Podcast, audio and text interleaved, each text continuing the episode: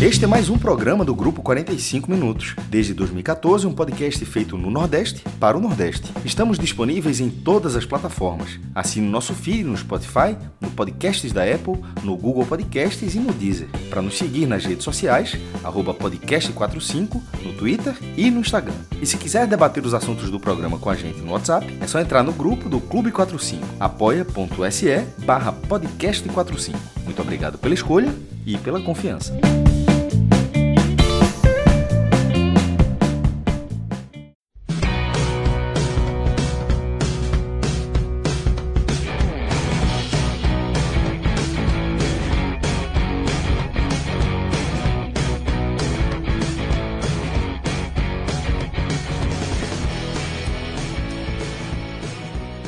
Começando mais um NE45, primeira edição. Hoje eu, Fábio Hermano, estarei aqui com Tiago Minhoca. Né? Daqui a pouco pode aparecer mais alguém. Enfim, fica a expectativa, hein, galera? Vocês fiquem aí no aguardo, talvez mais um convidado aqui para a gente debater os temas, sobretudo a Copa do Nordeste, né? Que teve finalmente a terceira rodada sendo encerrada hoje à tarde lá em Natal. ABC 0, Botafogo 0, o jogo que começou na quinta, acabou na sexta, né? Teve um problema de iluminação lá no Frasqueirão, e aí o segundo tempo da partida foi remanejado né, para essa sexta-feira, continuou 0 a 0 como terminou ontem. Temos outros assuntos também para falar aqui. Né, estou aqui com o Tiago Minhoca, o Pedro Alves está nos trabalhos técnicos.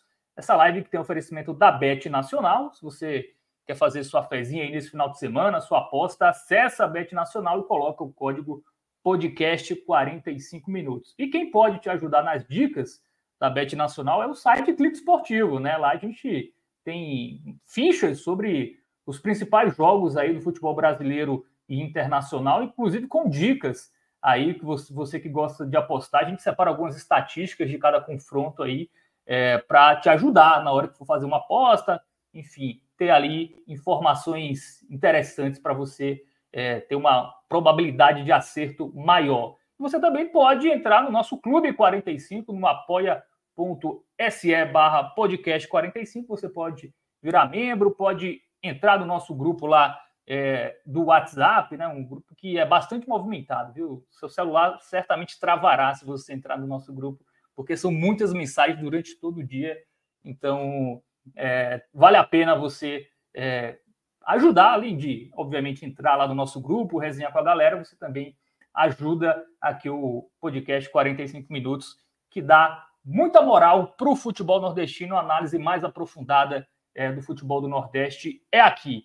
E aí, Minhoca, horário um pouco não tão habitual, né? Finalzinho da, da sexta-feira, ninguém quis vir, né, Minhoca? Só sobrou a gente. A galera já é, aqui, já sextou.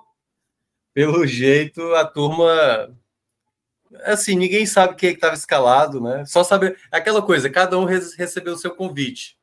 Chegamos aqui na sala e olhamos, e aí? Somos nós, somos nós. Mais alguém, ninguém respondeu, ninguém nem dá sinal de vida.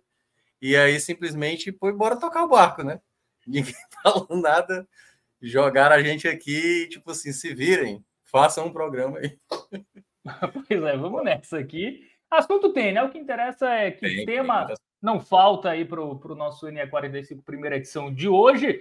Vamos começar pela Copa do Nordeste, meu. Tivemos o jogo que encerrou aí essa terceira rodada, empate sem gols entre ABC e Botafogo. O ABC que decepciona, né? Tá no grupo ali até onde a pontuação, a nota de corte deve ser menor, mas tá ali nas últimas colocações. É, não conseguiu vencer novamente em casa, já havia tropeçado contra o Maranhão na primeira rodada, quase perdi aquele jogo, né? A galera lembra que foi aquele jogo que o, que o jogador do Maranhão foi cumprimentar o goleiro, tocou na bola e aí é, o árbitro marcou pênalti é, na jogada e aí o ABC conseguiu evitar uma derrota e jogando em casa, né? É, não venceu mais uma vez é, agora o Botafogo da Paraíba. O ABC já havia perdido né, na rodada passada é, uhum. do Vitória e segue sem vencer na competição. É o lanterna do grupo B com dois pontos. Se bem que esse grupo está embolado, né? Então a diferença para o 13 que é o quarto colocado, fecha a zona de classificação, é de dois pontos, então o, o ABC continua vivo e o Botafogo tem a melhor campanha, até acima das expectativas aí esse início do Botafogo, junto com o CRB, divide a liderança é, do grupo A, os dois times com sete pontos, um grupo que está mais é, a briga parece ser maior, né? A, a pontuação, Minhoca, nesse grupo A deve ser maior do que a do grupo B, mas fato é que não mudou muita coisa, né? Esse 0 a 0 para o panorama é. que a gente tinha ontem, quase a mesma coisa.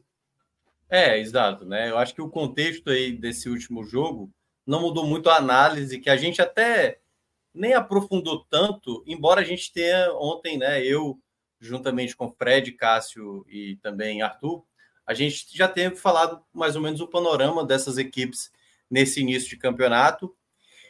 Eu acho que teve. Você mencionou essa questão do grupo A, né? Fazer mais pontos, mas o grupo B deu uma boa resposta, né?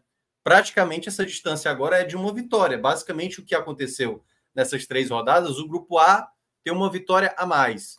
Só que aí os contextos da classificação, né? Ela tá tão delicada de uma maneira, de um lado e de um outro, porque se o Botafogo vence, por exemplo, o Botafogo teria uma boa margem nesse momento no grupo A, mesmo com essa pontuação mais elevada, ir para nove pontos nesse contexto. Tudo bem que ainda vai pegar né, Fortaleza e Bahia, a equipe do Botafogo, mas se tivesse uma vitória, eu até tinha mencionado ontem, abriu uma grande possibilidade para o Botafogo, né, praticamente colocar um problema grande nos demais concorrentes do seu grupo, até porque né, ele vai enfrentar o Altos no, na quinta-feira, né, o jogo que vai tem que ser.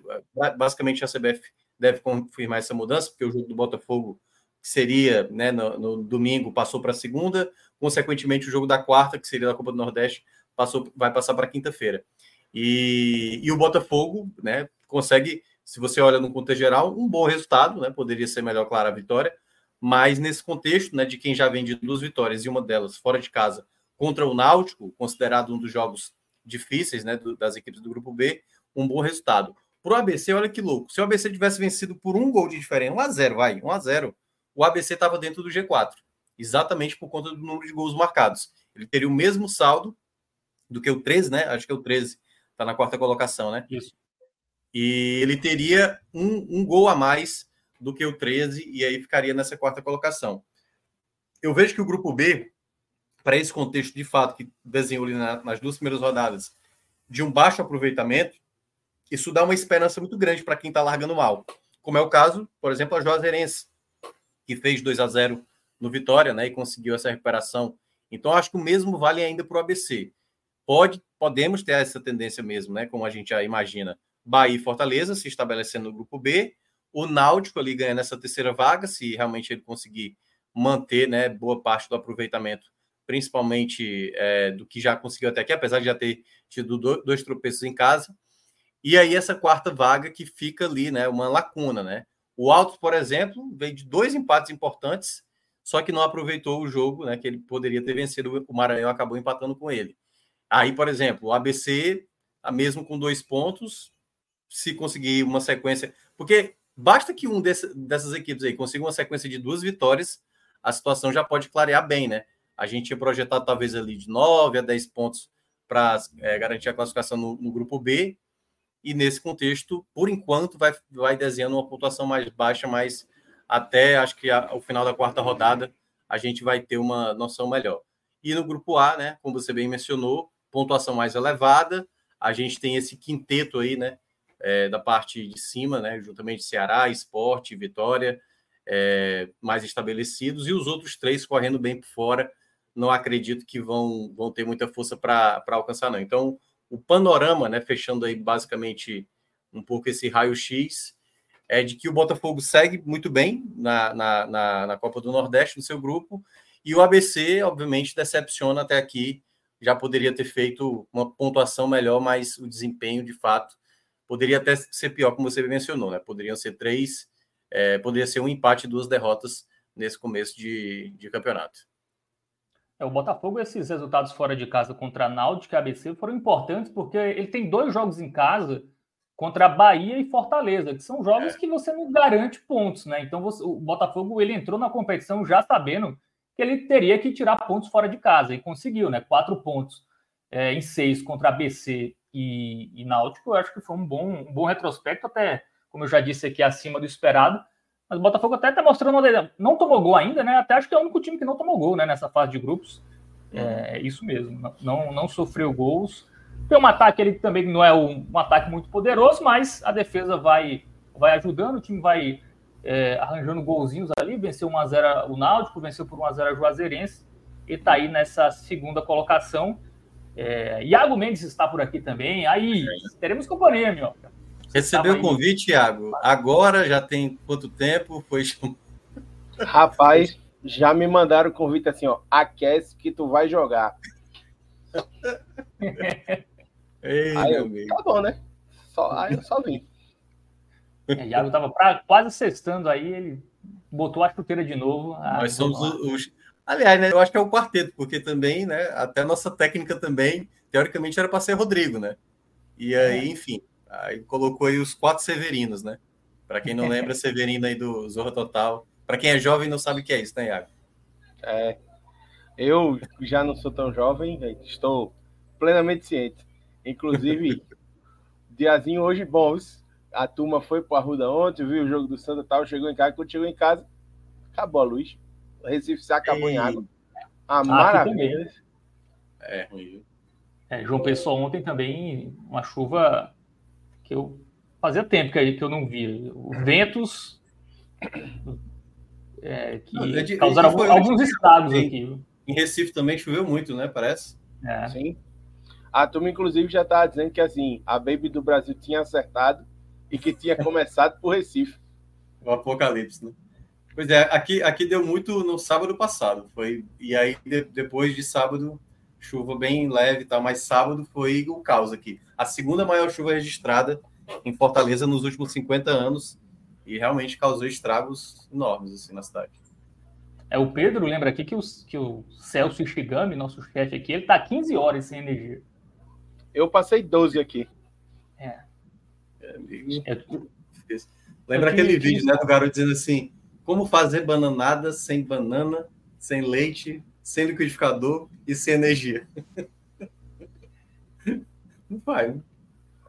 A parada é que assim, deu meia hora antes de começar o, o plantão no NE45, aí a luz voltou. Foi a sorte. Pois é. Olha o homem aí. E eu aqui embaixo. A dupla aí, Celso. Mas tu mora perto do Celso? Não. Ele mora em aldeia, eu moro em Paulista. É consideravelmente distante. É, Celso, eu tô ligado, que ele mora muito além, né? Além de, além, além de quão distante lá, né, do, do Shrek, né? Enfim. É, mas, mas voltando aqui, é, voltando aqui, Iago, a gente estava falando sobre essa terceira rodada, né, da, da Copa do Nordeste encerrada hoje. A gente estava fazendo um panorama dos grupos, né? os pernambucanos estão encaminhados, né? Esporte e Náutico me parecem que é, devem se classificar. O esporte teve dificuldade né, ali contra o Itabaiana, mas conseguiu é, vencer fora de casa, venceu o 13. É, esse grupo, esse grupo A, me, me parece que são cinco equipes para quatro vagas. O River eu ainda tenho dúvida se o River vai entrar nessa briga ou não, apesar de ter ganho do Bahia, né? Na rodada anterior. É, mas me parece que esse grupo é, é os times da série, da série A, né? O Vitória, que é da Série A, mais três times da Série B, e o Botafogo aí que largou bem e pode, pode atrapalhar um dos times que, que são favoritos, né? É, nessa chave. Qual, qual tua, tua visão aí sobre, sobre essa, essa Copa do Nordeste até aqui? Então, eu tô achando até, até certo ponto assim surpreendente, porque tiveram algumas surpresas na competição que a gente chegou assim, oi, como assim? Por exemplo, é, durante o carnaval, o jogo, os jogos né, Fortaleza e que, e que o Bahia perdeu, especialmente do Bahia, o do River, eu estava, estava pelo Galo, né? E quando eu cheguei em casa, tal, eu vi que o Bahia tinha perdido pro River, fiquei meio assim, como assim? E especialmente porque o, depois, quarta-feira, eu vi o jogo do River e assim, é um, foi um time que apresentou muita fragilidade contra o Fortaleza. Fortaleza venceu o jogo com o time misto e poderia ter feito.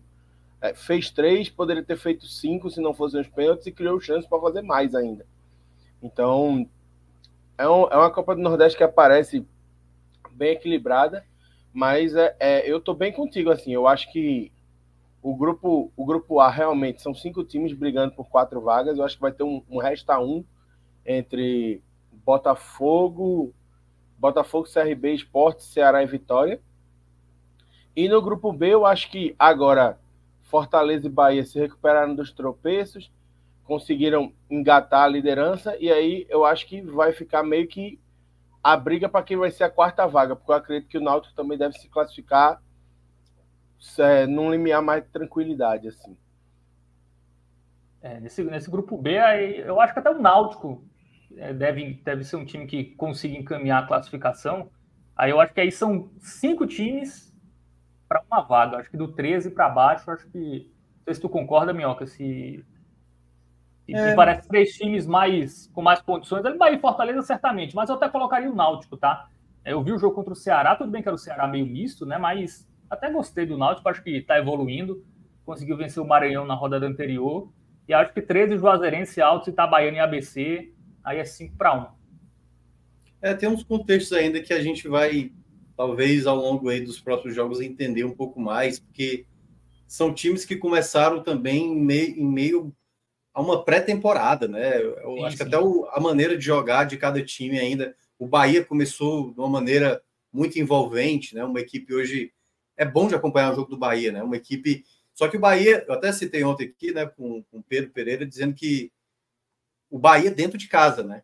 Esse Bahia que a gente vê assim sobrando e tal, tabelando e tal, como diria, como diria, como era o nome do narrador lá, hein? O, o Luiz Roberto. Luiz Roberto. Luiz Roberto né? Os que saem tabelando e tal, esses negros maravilhosos.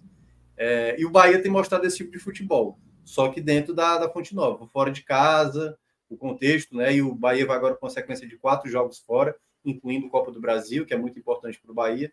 A gente vai ver realmente se o time consegue desempenhar um papel mais equilibrado. Então, cada time está tendo ainda Fortaleza, né? Teve uma sequência três jogos ruins, tem um clássico já amanhã, né? O Ceará também vai ter um clássico.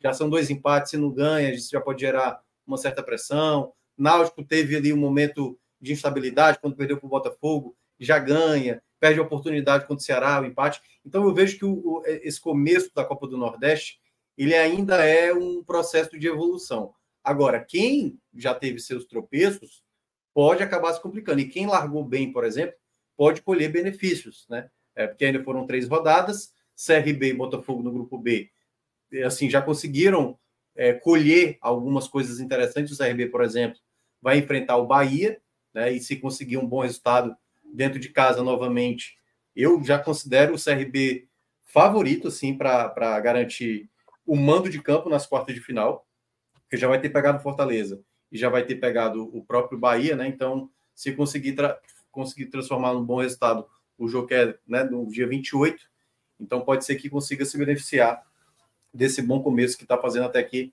tal qual o Botafogo também. Então, ainda, ainda acho que as coisas vão se assentar mais ali após a quinta rodada, quando aí a gente vai ter ali uma, uma breve pausa e quando retomar, a gente citou isso aqui também ontem, Fábio, vão ser três rodadas seguidas para terminar a fase de grupos, né? A sexta, sétima, oitava rodada é encavalado aí, e aí a gente vai ver quem está mais pronto aí para esse sprint final. Na opinião de vocês, até o momento, qual é a maior surpresa aquele time ali que vocês não davam muita bola e está fazendo um, um, uma, um início acima do esperado, e aquele time que está deixando a desejar? Vocês esperavam mais? É, eu sei que é pouco tempo, mas é, só para a gente brincar aqui, qual, qual time está acima e qual time está abaixo do esperado? Nossa, eu acho que o CRB, talvez para mim, em termos até, se, se eu fosse pegar assim, né, os que surpreenderam positivamente. É, o CRB já enfrentou o Fortaleza, foi uma partida onde o CRB soube buscar uma forma de ganhar é uma equipe que praticamente nem toma gol, né? O CRB, assim, é uma equipe que tem uma defesa muito boa. O trabalho é, é, do. Meu Deus do céu, tá pedindo o nome agora. Daniel, Daniel Paulista. Daniel Paulista. Que tem um, é, é um trabalho. Inclusive, né? Também. É. E ele tem o fator mando, né? Que é Fred trouxe da outra vez aqui, um mando muito forte, em que o CRB é, pode o favorecer bem nessa Copa do Nordeste, tanto nessa primeira fase, como também já visando em fases mais adiantadas se ele conseguir esse mando para as próximas fases. Então, para mim, acho que o CRB é a equipe que está me surpreendendo. É uma surpresa, mas não é bem uma surpresa, né? Porque o CRB talvez não fosse considerado uma equipe que fosse terminar entre os primeiros colocados. E está acima do que a gente imagina. E a negativa? Quem negativa, Vitória, eu acho. Eu estaria Vitória. O, o ABC também poderia cair muito nessa, viu? O ABC, o ABC decepciona, mas vem de uma recém-queda, né? Eu acho que o Vitória deixou escapar e fez uma escolha esse meio de semana pelo time reserva, e curiosamente a Juazeirense também estava com o time reserva, perde esse jogo, já tinha empatado contra o Altos e ainda vai ter, vai enfrentar os três, né, lá do grupo B. Vai pegar Náutico, que é a próxima rodada, vai pegar o Fortaleza, vai pegar o Bahia. Três jogos para o Vitória ainda puxados, e para quem está com quatro pontos apenas, onde deveria ter ali por baixo, mas sendo bem bondoso ali, cinco pontos. O ideal para o Vitória nesse começo, na minha avaliação, era seis pontos. Para esse contexto aí, ele pode até se classificar, mas aí pode se classificar sem o mando de campo nas quartas de final, que pode gerar um problema, né? Para pegar um Vitória, para pegar um Vitória, pegar um esporte, para pegar um, um CRB, eu acho que até é complicado para o Vitória. E para você, Iago, qual, qual a maior surpresa e decepção até aqui? Quanto à decepção, eu tô bem, eu tô bem com, com o Minhoca, assim. Eu acho que o Vitória, por ser um clube que é, recém subiu para a Série A, que não teve os adversários mais é, parrudos do outro grupo ainda pela frente, e vem, apesar disso, vem derrapando, vem perdendo pontos importantes, eu acho que é a grande decepção. E não só assim, pela questão de estar perdendo os pontos, assim, o desempenho do Vitória ainda não parece convencer como um time que está no, num patamar acima do futebol brasileiro, tá? qual Bahia e Fortaleza. E, para mim, assim, a surpresa é o Botafogo da Paraíba. Porque eu acho que o Botafogo ele conseguiu uma vitória muito importante contra o Náutico na primeira rodada. E aí todo mundo cresceu o olho, olha esse Botafogo e tal, e vem continuando, mantendo essa boa sequência de resultados. Eu acho que assim, é, o Botafogo ele entra na briga assim como uma surpresa, não se esperava que chegasse tão fácil e tão rápido, já entre os primeiros colocados. E eu acho que é um time para a gente ficar de olho, porque acredito que deva classificar. É só lembrando né, que os times do grupo A fizeram só um jogo em casa, tá? E os times do grupo B já realizaram duas partidas como mandante, é, o que até valoriza mais, né? O grupo A tem mais pontos do que o grupo B, porque as equipes só fizeram um jogo. Grupo uhum. B ali, os times com dois jogos e mesmo assim é, tem uma pontuação abaixo.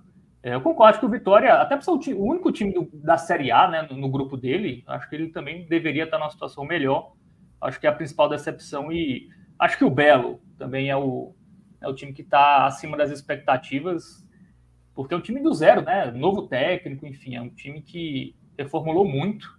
É, um elenco muito barato, né? Precisou Mesmo passar assim, por duas eliminatórias para poder chegar. Jogou mal, jogou muito mal. Tanto Sim. contra Potiguar e Jacuipense, foram dois empates em casa, passou nos pênaltis, não dava nenhuma mostras que ia chegar na fase de grupos e ia realmente ter bons resultados, mas é, o time vai evoluindo, né? O time percebe-se claramente que o time está melhorando aí com o Christian de Souza, que é gaúcho, né? Técnico estava no São Luís do, de Juí, e agora comanda o Botafogo em 2024. É, é isso, amigos. Eu acho que de, de, Copa do Nordeste vai dar uma, uma pausa, mais ou menos, né? Esse final de semana é estaduais, mas temos uma rodada que vai ser desmembrada em duas semanas, né, Minhoca? Explica aí para a galera. É, a gente vai ter, a gente teria, na verdade, quatro jogos na quarta-feira. E aí vão ser três jogos, porque o jogo, como a gente estava citando no comentário anterior, Botafogo e Altos, passou para quinta-feira, já que o jogo do Botafogo, né, pelo Paraibano, passou para segunda por conta desse adiamento, o jogo que foi concluído nessa tarde contra o ABC. E a gente vai ter, além disso, uh, o jogo, né, que é considerado, acho que abrindo aí, que a gente até comentou, talvez o jogo mais importante dessa quarta rodada, e obviamente não é pelo peso dos times, né, eu acho que em termos de relevância, esporte e Fortaleza talvez seja o jogo mais atrativo, mas eu acho que o jogo que define mais, assim, o, o componente do peso para cada grupo é esse duelo entre Vitória e Náutico. Esse jogo é um jogo onde você tem um time, como a gente acabou de citar, né? O Vitória mais abaixo, o Náutico já vai enfrentar um adversário considerado difícil, né, para o Náutico, e o Náutico precisa tentar pontuar, já que empatou em casa contra o Ceará, né, contra o time reserva do Ceará, teve totais chances de vencer e, e acabou não sendo competente, e mérito também para o Richard, que segurou o jogo boa parte. Então eu vejo que esse, esse meio de semana tá faltando um jogo para mim aí. É o. Maranhão Mara-. Maranhão Juazeirense, pronto, que é outro jogo também que vai ser esse- nessa quarta-feira. Então, a gente vai ter esses quatro jogos já no meio de semana e no outro meio de semana, por enquanto, todos os jogos na quarta-feira, o complemento da rodada, e aí o Ceará enfrentando o ABC, o Bahia é, é, visitando o CRB fora de casa, me ajuda mais aí, é, é, que River mais? Itabaiana. River e Itabaiana, e de duas equipes que estão na parte de baixo, e o quarto jogo é América de Natal e 13. América do Natal e 13, né? E aí, no caso, o 13 nesse momento dentro do G4. Então, é uma rodada que já vai ter embates mais pesados, né? Perceba, vai ter um embate. Quando se enfrentarem, talvez não sejam mais líderes, mas o embate dos líderes, CRB e Bahia, né? Então, antes de começar a terceira rodada, eles vão se enfrentar. Então, tem muito jogo interessante nessa quarta rodada, que vai estar desmembrado aí em duas semanas. É o América de Natal que não pontuou ainda, né? O único time que não somou pontos foi o América de Natal, mas temos que dar um desconto, né? Porque ele pegou já Bahia e Fortaleza, né? Então, Isso. É, perdeu a chance ali na segunda rodada, né? Quando perdeu para Itabaiana, que teoricamente não deveria ter perdido. é, em casa, né? Isso. A galera tá aqui no chat, o Cássio Zirpoli, tá? Ele tá meio arriado, tá meio adoentado, mas está acompanhando aqui. É, Então, valeu, Cássio. Não, não está no Happy Hour, ele está assistindo, a... ou pode estar no Happy Hour assistindo o, Ah, tá com um rolo de papel higiênico ele. O Antônio Carlos fala aqui que Celso mora num lugar onde a internet é a linha e agora sem energia. É, O Carlos Henrique fala que o Botafogo é a maior surpresa. Foram dois jogos fora e o time já tem sete pontos. O Roberto Brandão lembra que o Ceará contratou o Rafael Ramos. Vai ser assunto daqui a pouco, tá? É, nova contratação do Vozão para a temporada. É, o Matson Vieira fala dos refletores do Frasqueirão, né? Que ele fala que é a terceira vez que isso aconteceu em três anos. Então, a, a do ano já está. Não, não- já não teremos mais problemas em 2024, né? A cota do ano já foi Mas dá para falar o mesmo da Juazeirense. E aí, É. tá segurando outros lá, tá segurando todo apagando. É, O, o- engraçado desse jogo ABC e Botafogo, tinha, tinha muitos torcedores do Botafogo lá. E assim, o Almeidão é um estádio muito escuro, né? É um estádio conhecido que é, a visibilidade é muito ruim, os fotógrafos reclamam muito. E aí, Foi palco a de final, né? A, a É. final de 2019, o jogo derradeiro foi lá. né? E a torcida do Botafogo, como assim, pô? Isso aqui tá mais claro que o Almeidão, como não vai ter jogo? Vocês não sabem o que é estádio escuro. Ele sabe o que é jogar sem energia direito, né? Então, então acho que o ABC também não quis, né? Porque o Botafogo seria teria é vantagem, né? Porque está acostumado a jogar no, no, no estádio de uma iluminação que não é nada boa, que é a iluminação do, do estádio Almeidão. Vamos para o nosso próximo tema, porque tem Copa do Brasil semana que vem e um dos jogos que não será na semana que vem, né? Será só na outra. É trem, né? O trem é, do Amapá, inclusive terra de Cássio Zípoli, contra o esporte. E uma coisa muito curiosa, Iago Mendes, eu vi essa matéria é, do, do Pedro Maranhão, né, que conversou com exclusividade com um dire- o diretor de futebol do, do- do time lá do Amapá. Cara, o, o cara só faltou dizer que queria jogar na Arena Pernambuco, assim, porque ele tem a, única vantagem nessa primeira fase do, do time da casa é justamente ter o seu estádio, né? Porque até o empate é do, do time visitante. E o diretor do trem confirmou o interesse em vender o mando de campo aqui para João Pessoa, né? Aqui para o Estádio Almeidão, duas horinhas de viagem, né? Recife, João Pessoa. É, mas ele lamentou a falta de interesse do esporte. É curioso isso, né? O, o time que, em tese, seria, pelo menos no futebol, né? Claro que pode ganhar uma grana, enfim, com a renda e tudo mais. É, mas o, o próprio time da casa fazendo uma força enorme para vender o seu jogo.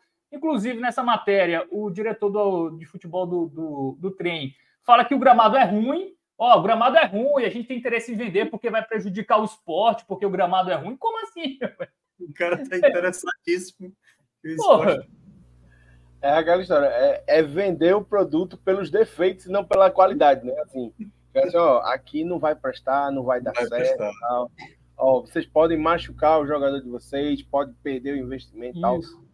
Mas, agora falando sério, eu acho que assim, é, a Copa do Brasil, ela tem aberto um, pre um precedente de inversão de mando de campo que para mim é muito perigoso assim, porque as equipes menores tudo bem têm o interesse de, de levar as suas partidas para outros centros para poder capitalizar melhor o jogo, para poder fazer o orçamento que pode salvar um ano, por exemplo. Só que aí a gente cai muito na história de assim, você desvalorizar o seu principal produto, que é o seu torcedor. É, muito, muita, gente, muita gente debateu sobre a história de o Flamengo vir jogar, vir jogar aqui no Nordeste pelo Campeonato Carioca, né?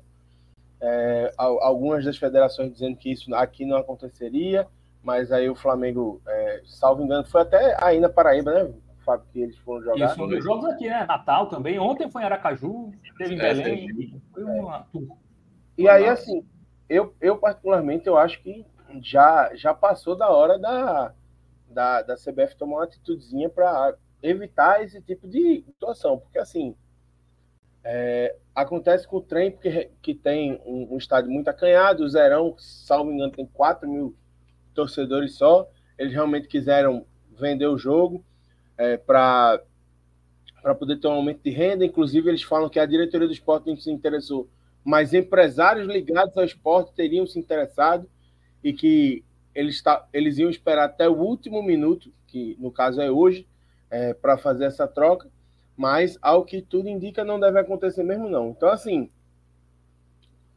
eu particularmente acho que é o correto, certo?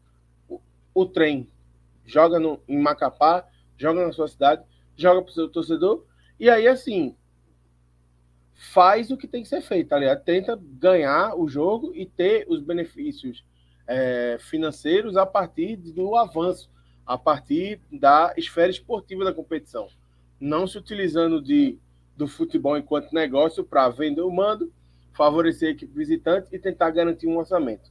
Eu, particularmente, não sou favorável a esse tipo de coisa.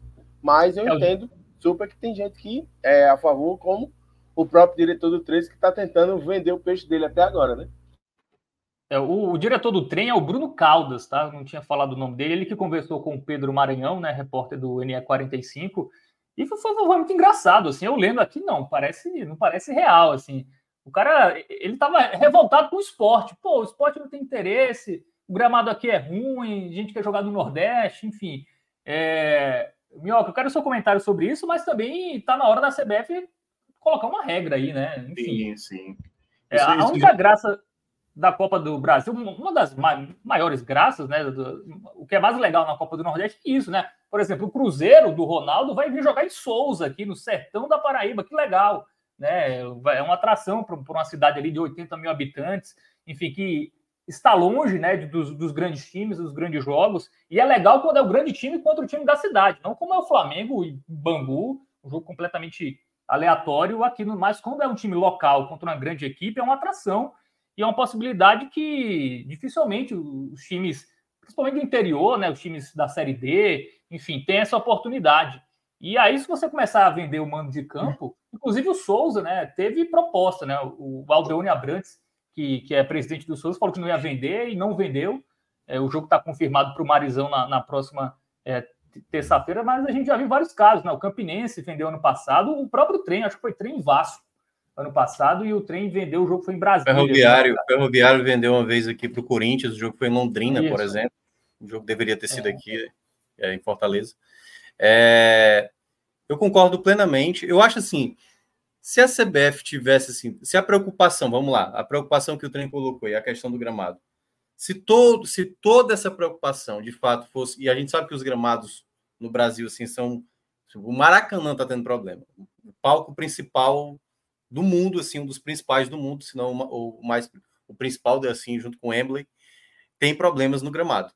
Então, se a gente tivesse essa preocupação, realmente a, a primeira regra que deveria ser estabelecida, olha, se o gramado não tiver suporte para receber uma partida, tem que alocar para um estádio que tenha um gramado pelo menos é, decente para que aconteça a prática do futebol, né? Para que não aconteça nenhum tipo de problema. A gente viu, por exemplo, o jogo do River contra o Bahia, né? Os estádios os gramados do Piauí são é, gramados complicados, mas já que realmente se permite esse tipo de coisa, não deveria permitir que isso não acontecesse fora do estado onde o clube faz parte, né? A não ser por força maior, né?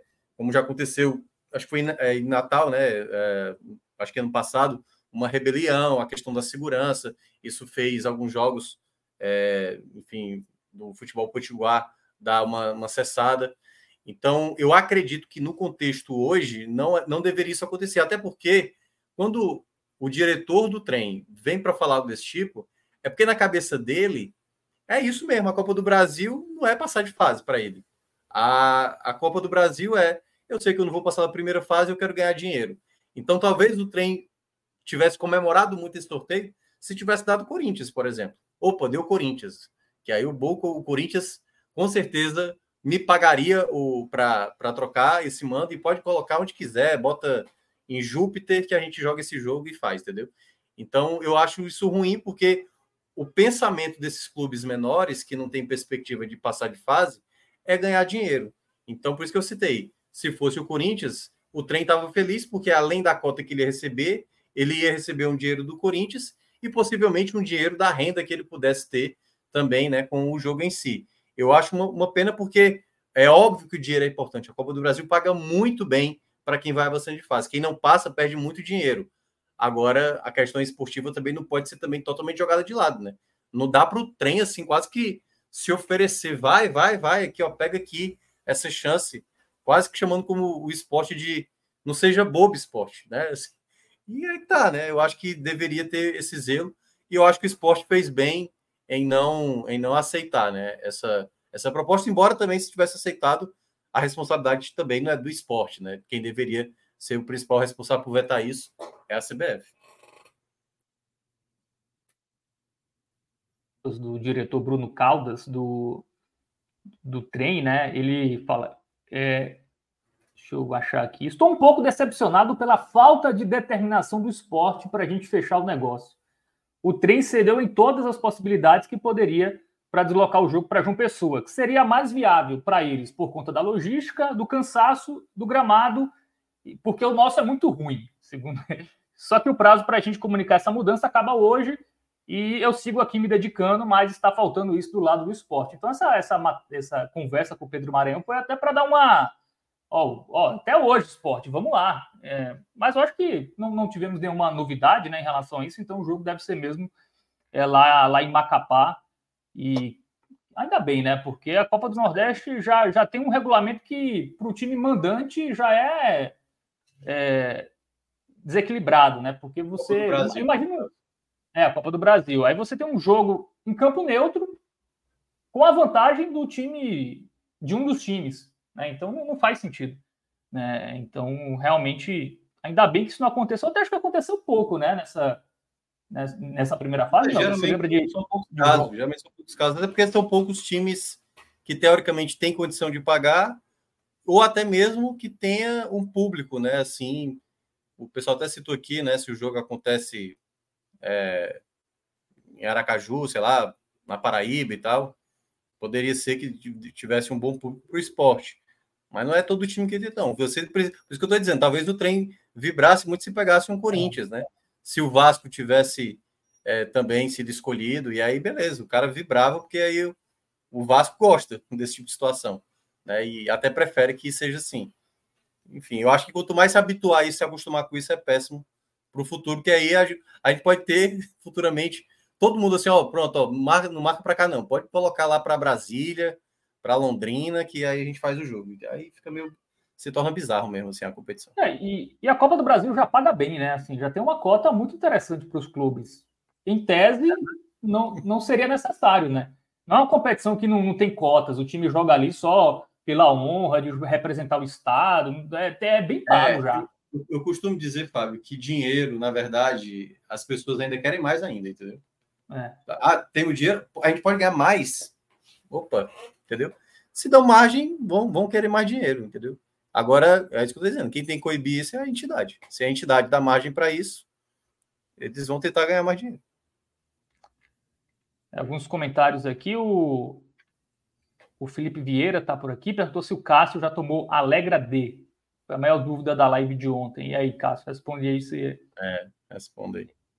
O Carlos fala que essa, essa venda de mando de campo é algo insano. É, o Xamã fala que Minhoca querendo Copa do Brasil com 200 times, mas nem os que estão agora parecem que estão interessados. Eles estão, né? Eles só querem ganhar mais, né? É. Eu tenho certeza que se você falasse da cota, tudo bem que talvez se tivesse 200 times, a cota ia ficar menor, né? Ali para as primeiras fases. Mas certamente muita gente quer, quer disputar a Copa do Brasil. Aliás, tem muito clube que quer Copa do Brasil às vezes não quer nem Série D, entendeu? Prefere é. muito mais o dinheiro do que um calendário maior. Então, não é minha fala, assim, não sei o que é que o Xamã acha, acha que eu, tenho, eu não tenho poder algum, nada. Eu, eu faria dessa maneira, não permitiria venda de mando. E, para mim, eu acho que quanto mais clubes puderem disputar uma Copa do Brasil, acho que é até mais democrático, mais fases, dando mais oportunidade. Sempre aparecer uma equipe assim, que às vezes não tem, né? Por exemplo, o capital do Distrito Federal, é, esse ano investiu muito bem, né? Levou o Kobayashi, alguns jogadores interessantes. E eu acho que se, se o capital hoje tivesse condição de disputar uma Copa do Brasil, ele tinha boa chance de chegar aí né, nas fases para enfrentar os clubes maiores. Assim, é uma equipe que foi bem montada para esse ano. É um time que é SAF, né? Eles levaram o Wallace Pernambucano também, enfim. Sim, não, é tá um massa, vários né? jogadores. A base é... do Ferroviário. Mas enfim, Copa do Brasil começa na próxima terça-feira, né? Jogos nas duas semanas, nessa e na outra. Foi, foi desmembrada e foi dividida a competição é, nas próximas duas semanas. Ainda falando do esporte, Iago, teve novo executivo apresentado hoje, né? O André Figueiredo, né? ele que tem passagem como auxiliar pelo Al Nassr dos Emirados Árabes e Atlético Mineiro, Chapecoense e Ceará, né? Como como diretor. Enfim, é um nome que a torcida gostou, enfim, a torcida é meio diferente é, com, com, a chegada dele. Qual, qual a repercussão aí da, da chegada do, do André Figueiredo? Então, Fábio, assim, é, o, o André ele chega para substituir uma figura que estava bastante desgastada, que é a figura do Jorge Andrade, né? É um cara foi pro Inter, né? Foi pro Inter. É, é... Isso mesmo. Ele já tinha tido uma proposta né, no ano passado para ir para o Inter, acabou recusando, e agora esse ano acabou, é, depois do desgaste da Série B do ano passado, acabou indo. Então, assim, a figura do André Figueiredo não foi um nome que empolgou, tá? É, desde que é, é, uma negociação que já vem acontecendo, que vem sendo noticiada na mídia tem um tempo, mas não é um nome que empolgou é, o torcedor, certo? É, a reação é como você eu disse, uma reação meio que quase indiferente. Eu acho que fica muito mais a questão de, assim, o Jorge Andrade, que era uma figura que estava desgastada, ter ido embora e terem trazido um outro profissional, fica meio essa satisfação dentro da torcida do esporte. Mas até agora, assim, não há grandes impressões sobre o que o, o André Figueiredo é, deixa na torcida. Eu acho que é um nome que, assim, tem bom conhecimento de futebol, como você mesmo falou, tem passado em grandes clubes, tem é, pode ter abertura para outros mercados, né? já que estava no, no, mundo árabe e tal. Pode ser algo interessante para abrir portas para o esporte em outros locais onde o clube não tinha tanto acesso, entende? Acho que é uma boa contratação, mas vamos ver o que o que, que ele consegue a, a partir de agora, quando o esporte já tem um time em tese montado para o primeiro semestre e começa a pensar em preencher suas lacunas já para o início da Série B. É ele que foi o plano C, na verdade, né, do esporte. O esporte tentou antes o Vinícius Beck, da, da Chapecoense, e também o Michel Alves, que foi goleiro e está atualmente no Novo Horizontino fazendo um bom trabalho lá. É, acabou acertando com o André Figueiredo. Passou aí pelo Ceará, Minhoca. Conhece, enfim, quais as suas impressões sobre ele? É, eu vi, eu vi que ele teve aqui em 2021, né? Ele chegou em março de 2021. Foi um ano que o Ceará é, disputava Sul, é, Sul-Americana. Foi um ano assim que foi de muita decepção para o torcedor, né? Porque caiu na Copa do Brasil para o maior rival, tinha uma vaga encaminhada na Sul-Americana, também caiu, né? Ele já chegou ali naquele período que o Ceará disputava, depois fez uma, uma Série A que o Ceará não estava tão bem, né? Teve aquela demissão do Guto, depois chegou o Thiago Nunes e tal. Então, ele, pelo que eu vi assim na ficha dele, né? Eu confesso que eu não lembro ele tão ativamente no Ceará, ele trabalhou mais nessa coisa da, da, base do Ceará, né? Que aliás é uma das melhores bases, né? Até já foi eleita, acho que recentemente, como a melhor base aqui do Nordeste. Ceará tem feito um trabalho muito interessante. Mas eu acho que no período que ele ficou, não, não chegou a, a ter um legado, né? Ele ficou menos de um ano, né? Até porque ele já saiu em dezembro e já foi para o Corinthians logo na sequência. Então, é, eu confesso que não, não, não sei assim o quanto ele impactou no trabalho do Ceará, né? já que ele trabalhava muito com a base. Não sei se algum dos jogadores recentes que hoje estão trabalhando no Ceará teve algum aval dele, né? alguma consulta dele, mas em todo caso, né, eu acho que pode ser um nome interessante para o esporte, já que tem uma certa bagagem. Iago, como aí no esporte, como funciona a autonomia dos diretores de futebol? Porque a gente sabe que tem muito time que tem diretor, mas quem manda mesmo é os abnegados lá, os caras é, que já estão no clube há, há, mais tempo, não o cara profissional, né? O cara da área. Isso acontece em alguns clubes, eu acho que está diminuindo mais né, ao longo do tempo, mas é algo que o cara tem lá, tem o profissional, mas quem dá a palavra final é o cara que não entende nada, está ali, está no cargo político e acaba muitas vezes não nem ouvindo o cara que, que, é, o, que é o diretor. No, no, como, funciona isso no, no esporte? Então, Fábio, é, ano passado o, o esporte ele tinha uma dupla de gestores de futebol, que era o Augusto Carreiras, que saiu da, da vice-presidência do futebol do clube, foi colocado como vice-presidente de competições, mas era quem tocava o futebol junto com o Jorge Andrade, e meio que a relação que a torcida enxergava era que assim, quem mandava era o Carreiras e o Andrade era o cara que simplesmente executava aquilo que era planejado pela diretoria abnegada. Esse ano, com a saída da figura do Carreiras, o, ao final da Série B, o Sport formou um colegiado com três diretores do futebol, certo? E a figura do executivo. E, ao que parece, é algo que tem sido mantida a ideia quem vem tocando negociação, quem vem tocando busca de atletas, prospecção e montagem de elenco, é mais a diretoria abnegada e a figura do executivo tem aparecido mais como alguém responsável por fazer a logística das coisas acontecerem, entendeu?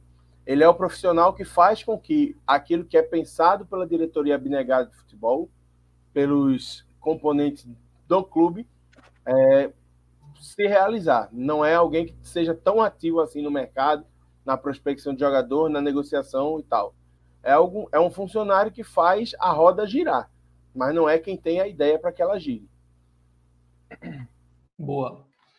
É, vamos falar agora, vamos sair do futebol pernambucano para ir para o futebol cearense, porque tem contratação, Minhoca, no, no Ceará. O Rafael Ramos, lateral que estava no Corinthians, estava lá encostado, né? não estava nos planos do clube e agora chega aí é, ao Vozão para ser reforço na Série B. O Rafael é português ele, né? É, português. É, veio com o Vitor Pereira, né? Se não me engano, aqui para por indicação do Vitor Pereira na época do Corinthians. E aí, é um bom reforço? É, é um, é um setor que o Ceará realmente estava precisando de, de peças? Uhum. É, só tem o Rai Ramos, né, de fato, de lateral. O JV, que é o jogador da base, não foi aproveitado nos dois jogos que o Rai não atuou quem o Mancini fez até uma outra formação, né, jogando com três zagueiros e utilizando o Janderson como um ala direito. Então, o Rafael Ramos, eu acho que ele pode até ser um titular, né? Eu até fez outra conversa com o setorista lá da rádio, que é do Ceará, Horácio Neto, que aliás, ótimo, ótimo jornalista, e ele acredita que o Rafael Ramos vem para ser titular do Ceará. O Rai Ramos é, é complicado falar, né? Rafael e Raí Ramos, né? Os dois são Ramos, então vou, vou, vou tirar o Ramos, eu vou falar só Raí e Rafael. Então o Raí, que já, já está no Ceará e já está jogando, começou muito bem. Já fez dois gols, deu assistência, né? Tá fazendo boas partidas, tem um problema defensivo que ele ainda não conseguiu corrigir. E o Rafael, que é esse que foi anunciado hoje, né? Que já tinha chegado no clube essa semana, ele há um bom tempo não joga. Se não me engano, a última partida dele foi em julho. Então, já há um bom tempo ele não atua, já tem assim uma, uma um longo período. Estava no Corinthians, né, com muitos problemas. Fagner não estava jogando bem, né? É, o Bruno lá também, né, que o jogador que jogava também improvisado ali na, na lateral direita, também não estava rendendo.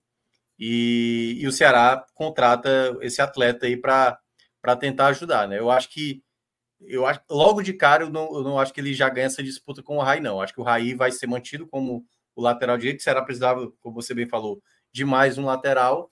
E aí vamos ver se ele consegue se estabelecer né, nessa disputa e depois, com o tempo, quem sabe, assumir essa titularidade. Lembrando que o empréstimo só é até o final do ano. Então, o Ceará aí com, fechando basicamente as suas contratações.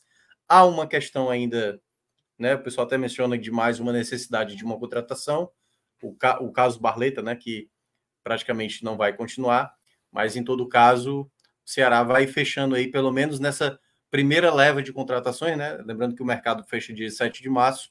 Acredito que se for trazer mais uma peça para esse elenco nesse primeiro semestre, vai ser mais um atacante, eu acredito. Tá no mudo. Boa, agora sim. É, Iago, é, tua avaliação aí sobre a chegada do, do Rafael Ramos no, no, Ce no Ceará, não? Será que depois da péssima campanha né, na, na Série B do ano passado, onde nem brigou para subir na prática, né? Eram os favoritos e não chegou nem. É, como foi o esporte, né? Que até brigou ali, caiu muito nas últimas rodadas, mas não brigou pelo acesso, o, o Ceará nem isso. É, agora o time parece que tenta ir mais encorpado, né? É, para essa temporada. Eu tenho percebido um, um zelo maior, tanto de Ceará quanto de esporte, de tentar sanar as suas carências que foram crônicas no, no ano passado, já nesse início de ano. O Ceará, muito com as suas duas laterais, que assim, não, não teve quem conseguisse dar jeito jogando pela lateral do Ceará no ano passado, especialmente no segundo semestre. E o esporte fez isso com os goleiros, né? Contratou dois goleiros de bom nível para tentar sanar esse problema. Eu acho que assim, eu, eu tô com Minhoca, eu acho que o, o Rafael é, é um jogador de bom nível, eu vejo ele, inclusive, um pouco mais equilibrado que o Raí. Eu vejo o Raí muito mais é, importante na fase ofensiva do que defensiva. Acho que o Rafael ele consegue dar um equilíbrio maior ao time. E acho que a tendência é que ele chegue e conquiste a vaga no time titular para dar é, esse equilíbrio defensivo maior ao Ceará. Eu acho que é uma boa peça que incorpora o time e que, e que se é, se adaptar bem ao esquema do Mancini, pode ser muito útil no Nordestão, na Copa do Brasil e na Série B. É, se tem gente chegando lá, lá no Ceará, meu, tem gente que realmente não deve continuar no clube, né? Que é o atacante Christian Barleta. Teve uma coletiva hoje é, lá no, no CT do Ceará e o diretor jurídico do clube explicou aí um pouco da situação ele não vai ficar de fato, né? O Ceará vai tentar diminuir a dívida ali no acordo, né? Mas também vai perder uma parte do, dos direitos econômicos do jogador. Inicialmente a compra seria de 50%, o Ceará só conseguiu pagar 15%, vai ficar nesses 15%, né? Não, não vai aí também comprar o, até metade dos direitos. É um jogador que não deve ficar, também não tinha clima, né? O jogador entrou na justiça contra o clube, aí depois disso, né? fica muito difícil ter, ter clima, né? Mas é um é. jogador que vai fazer falta? Eu acho que ele está fazendo falta hoje, né? O Ceará está com problema ali pelo lado direito, porque o Facundo Castro, jogador uruguaio que veio até agora, não conseguiu mostrar muito futebol. As opções que Mancini tem tentado, primeiramente o Janderson, e eu acho que o torcedor meio que é quase unanimidade, assim, sabe que ele não está entregando, realmente está muito mal. O Janderson vai completar quase um ano sem apresentar um bom futebol. É...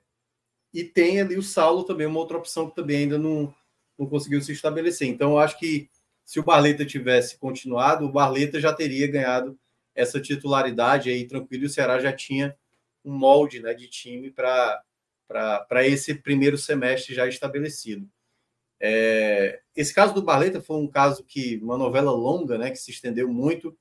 Então, chegou um momento que parecia que esse acordo não ia acontecer, né? Cada lado estava muito irredutível, né? O advogado do Barleta, juntamente com o Barleta, queria, porque queria receber o valor referente à situação do, do que o Ceará devia, né? E já pedindo uma, uma, uma rescisão ali, e o Ceará pagasse todo o valor que tinha sido acordado, enfim, até tudo que estava no, nos processos, em que o jogador alegava todo o valor que o Ceará deveria pagar e ao mesmo tempo também o Ceará, né, tentando chegar no meio termo quanto a isso, dizendo que o jogador teria que se apresentar. Como a gente está próximo de fechar essa janela, e certamente isso não seria tão fácil de um clube adquirir o Barleta, né, sem ter essa certeza de que ele pudesse ficar, porque, segundo a justiça, só era permitido o clube né, que acertasse com o Barleta direitos de imagem que houvessem e,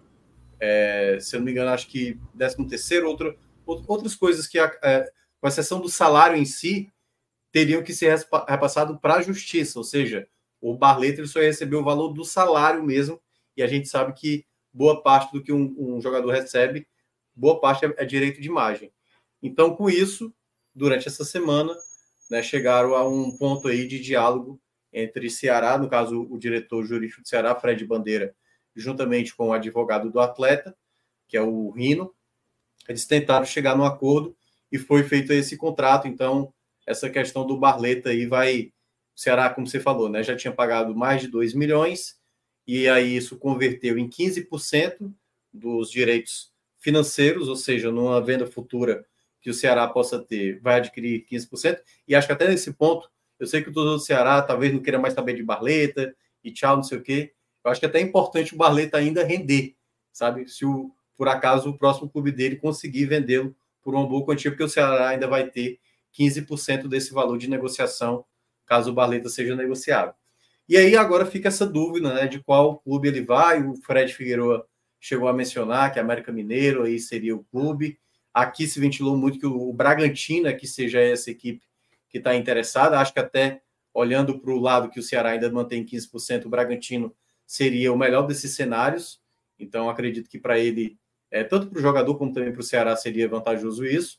Mas é uma novela que vai chegando a seu fim, né? A, só ficou uma dúvida, é, Fábio, que é o seguinte: do valor que o Ceará não pagou, porque, só para contextualizar, o Corinthians é que tinha comprado ele.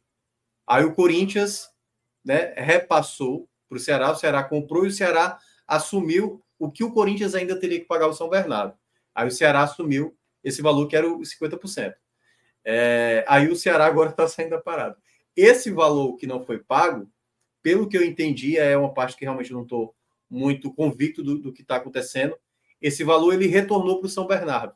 Então, os 35% desses 50%, o São Bernardo agora volta a ter esse direito, porque antes ele estava só esperando o dinheiro, né? Para que os 50% já não fizesse mais parte do São Bernardo. Então, o São Bernardo volta a ter 35% do atleta, o Ceará fica com 15%.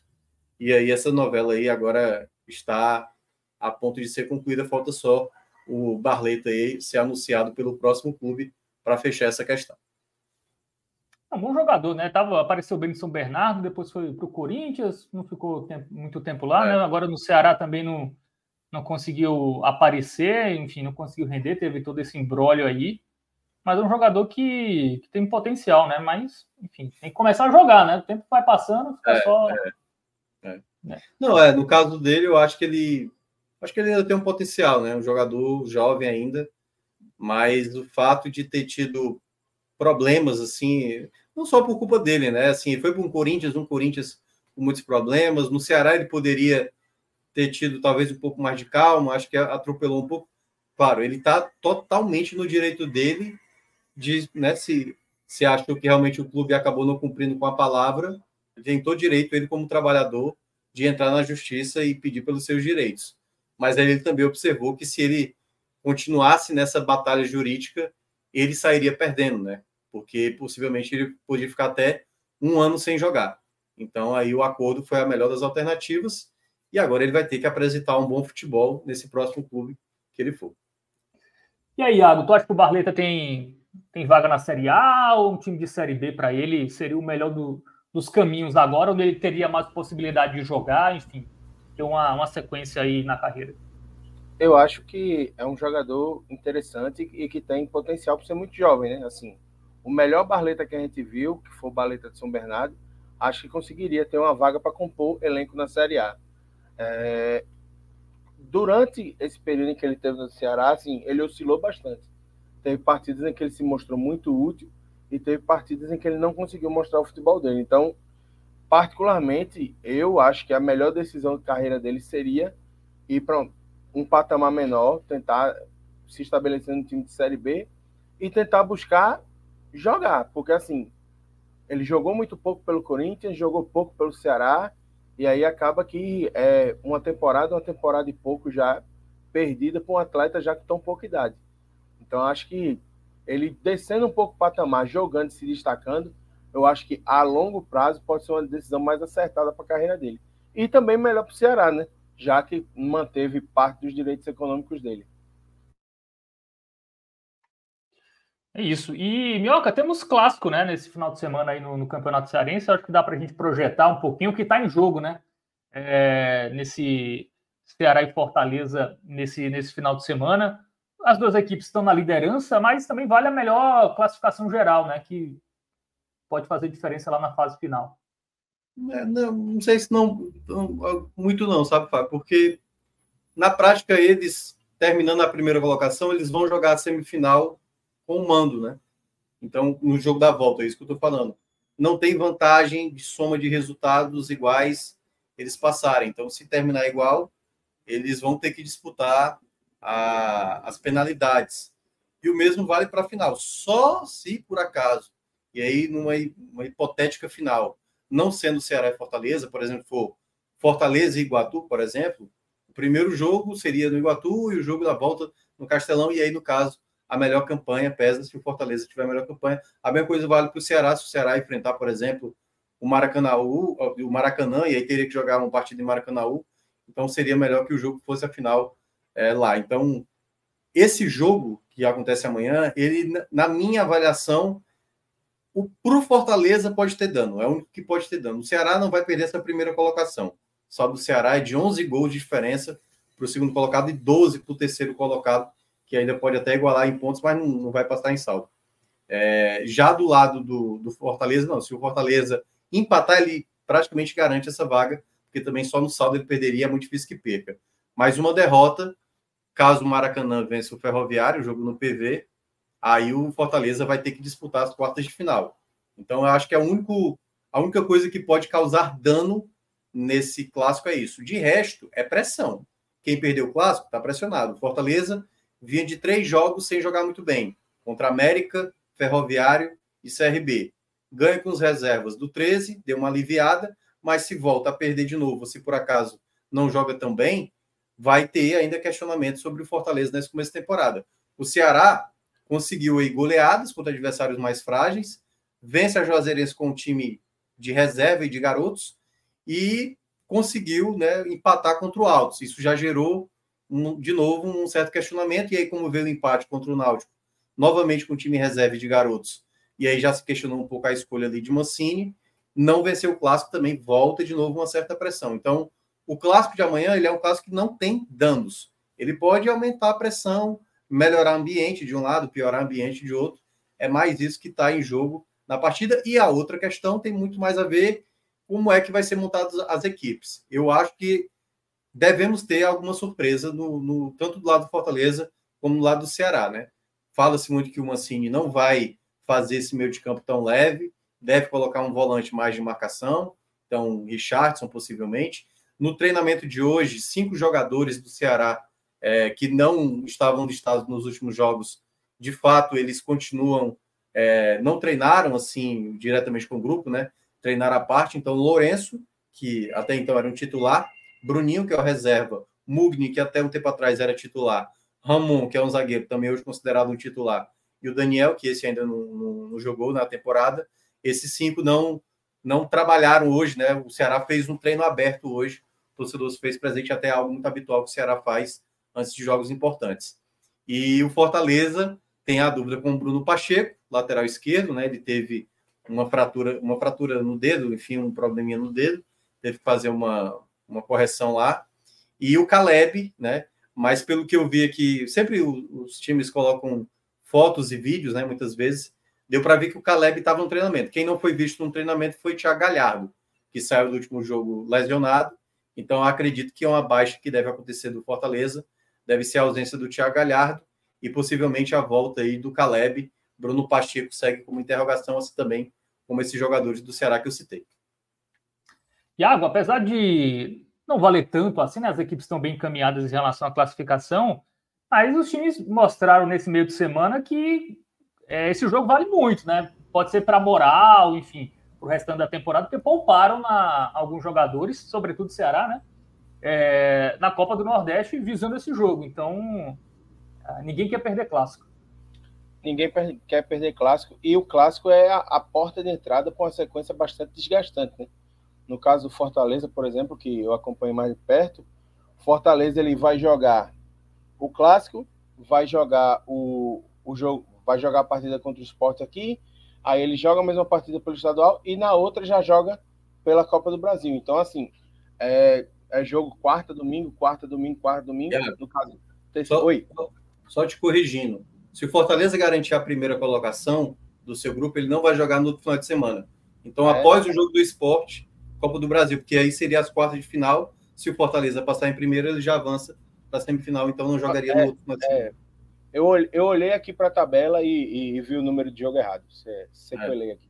Mas isso mesmo. Então, assim, vem para uma sequência muito pesada, porque vai ter jogo pela Copa do Nordeste e vai ter jogo pela Copa do Brasil, além do Clássico. Fortaleza, ele poupou o time quase todo, né? O Voivoda, ele quer vencer o Clássico, porque... E aí, até olhando o próprio recorte dele, o Voivoda chegou ao Ceará ele jogou, ele jogou 16 clássicos reis e ele tem um retrospecto negativo diante do Alvinegro.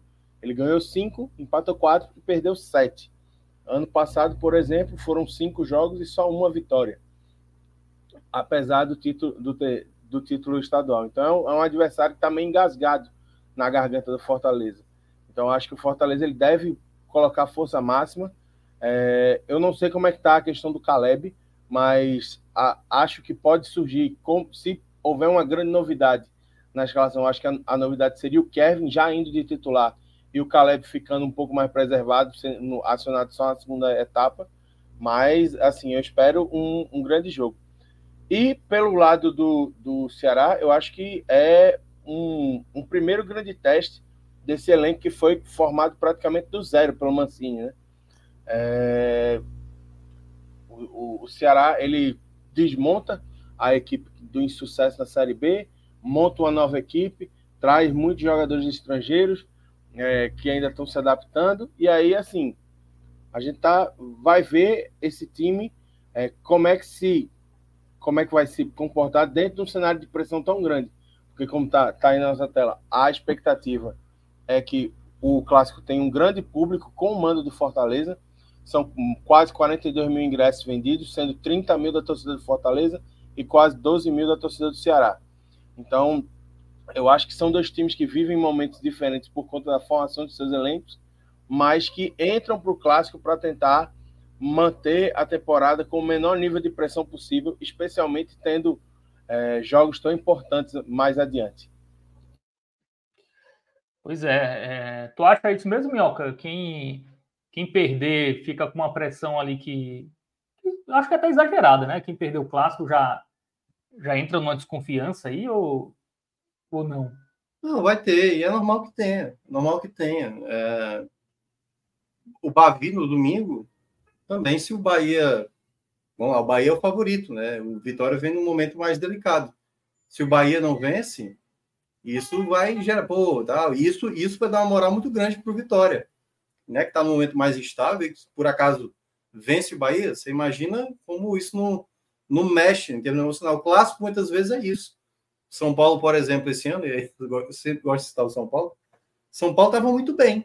Perdeu para a Ponte Preta, perdeu o clássico para o Santos, já vai pegar o Bragantino. Já não estou confiando que, que vai vir vitória. Então, já vão ser três jogos onde o Carpini... Não está mais carpinizado, meu? É, não, eu, eu nunca estive. Já? Eu, eu nunca estive carpinizado.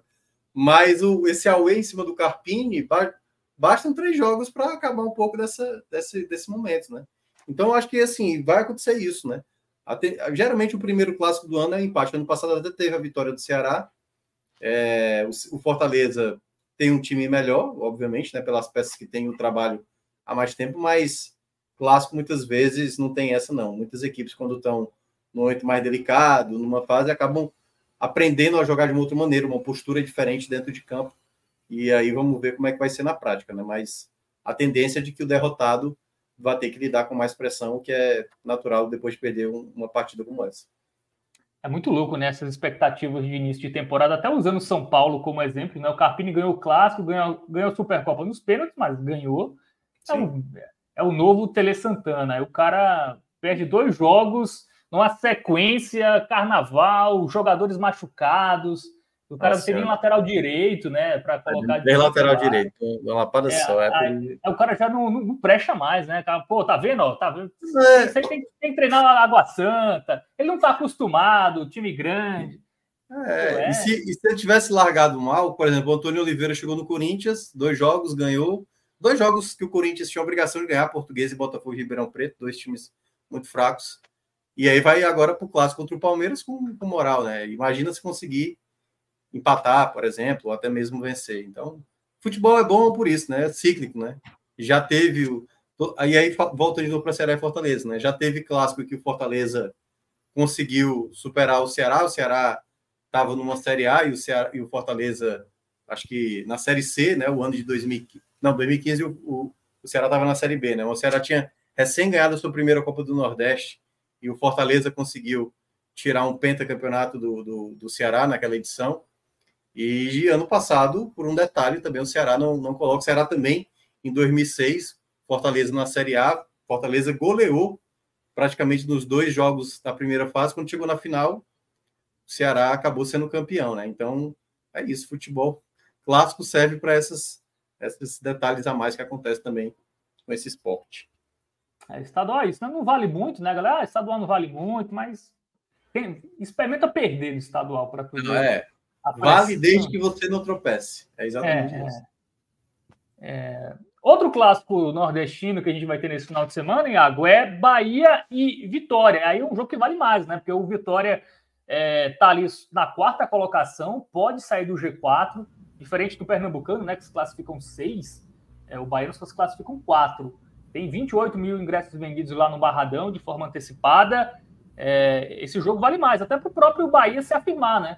O Bahia teve aquele tropeço ali contra o River, ganhou ali do esporte, foi o maior teste, mas também é isso, né? É, é, é o Vitória jogando pela classificação, né? Porque lembrando que o estadual é muito importante até para a vaga em Copa do Brasil.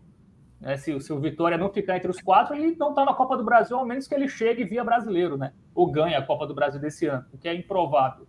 Né? Então tem, tem essa pressão do Vitória em relação aos resultados, às atuações nas últimas partidas, e o Bahia aí também querendo se afirmar na temporada e ganhar do, do rival é uma obrigação. Né?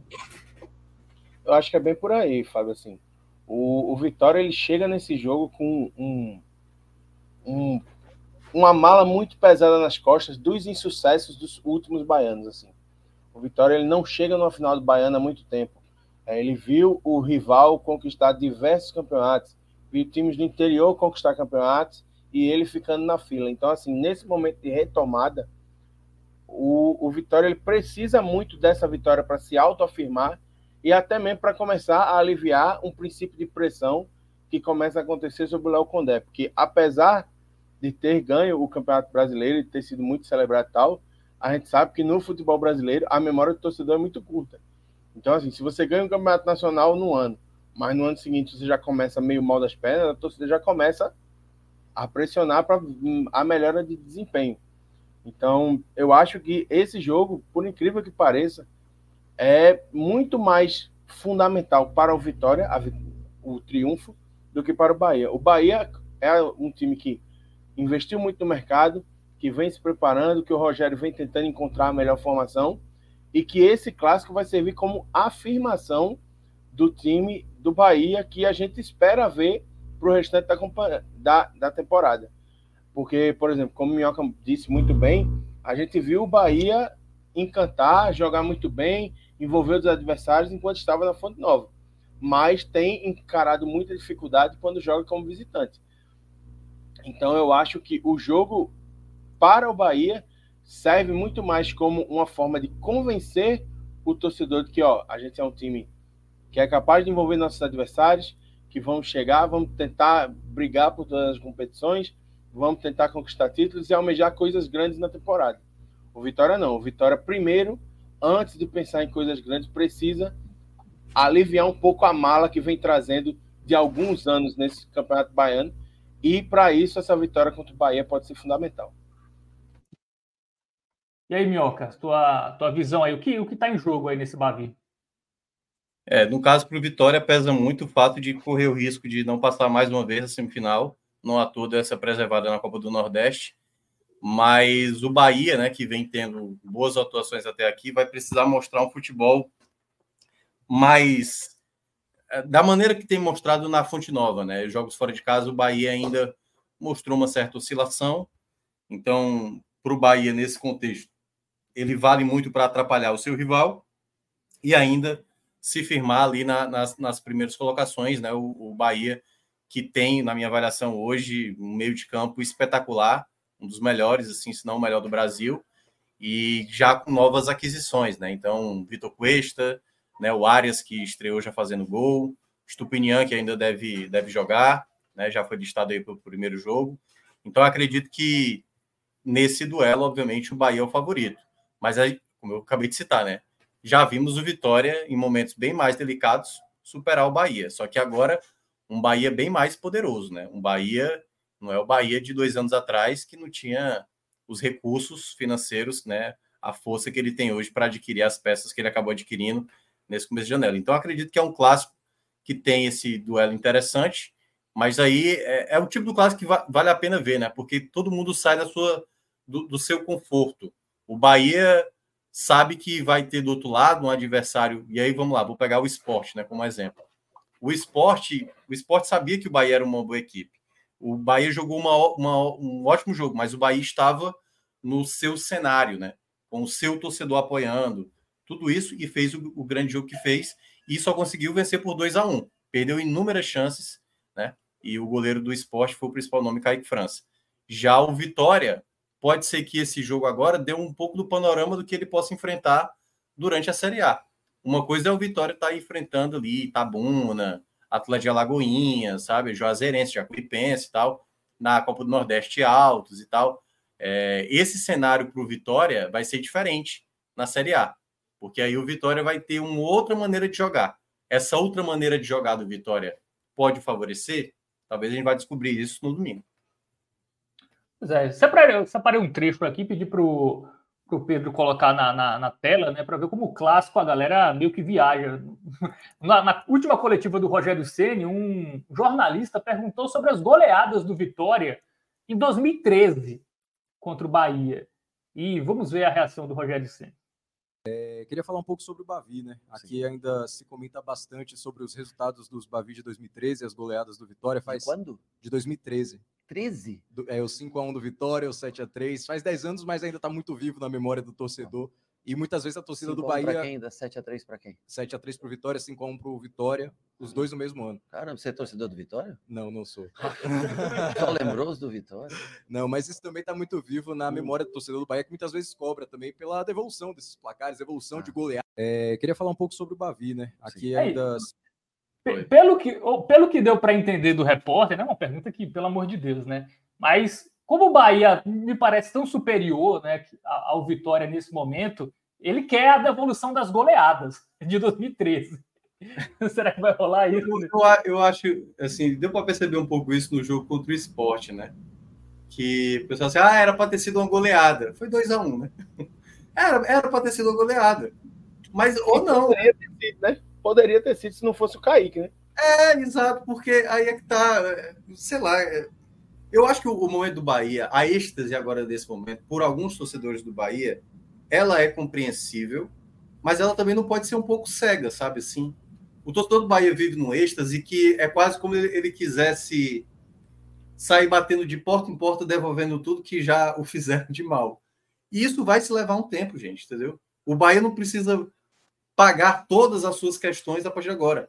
O Bahia fez um jogo para golear o esporte, mas não fez, mas não goleou foi 2 a 1 um. Assim como outras vezes o, o Bahia fez jogo para tomar goleada e não tomou. Já perdeu de 1 a 0 de 2 a 0 só apenas. O futebol é isso. E eu acho que nesse contexto, hoje, o Bahia ele tem totais condições de fazer isso no Vitória hoje.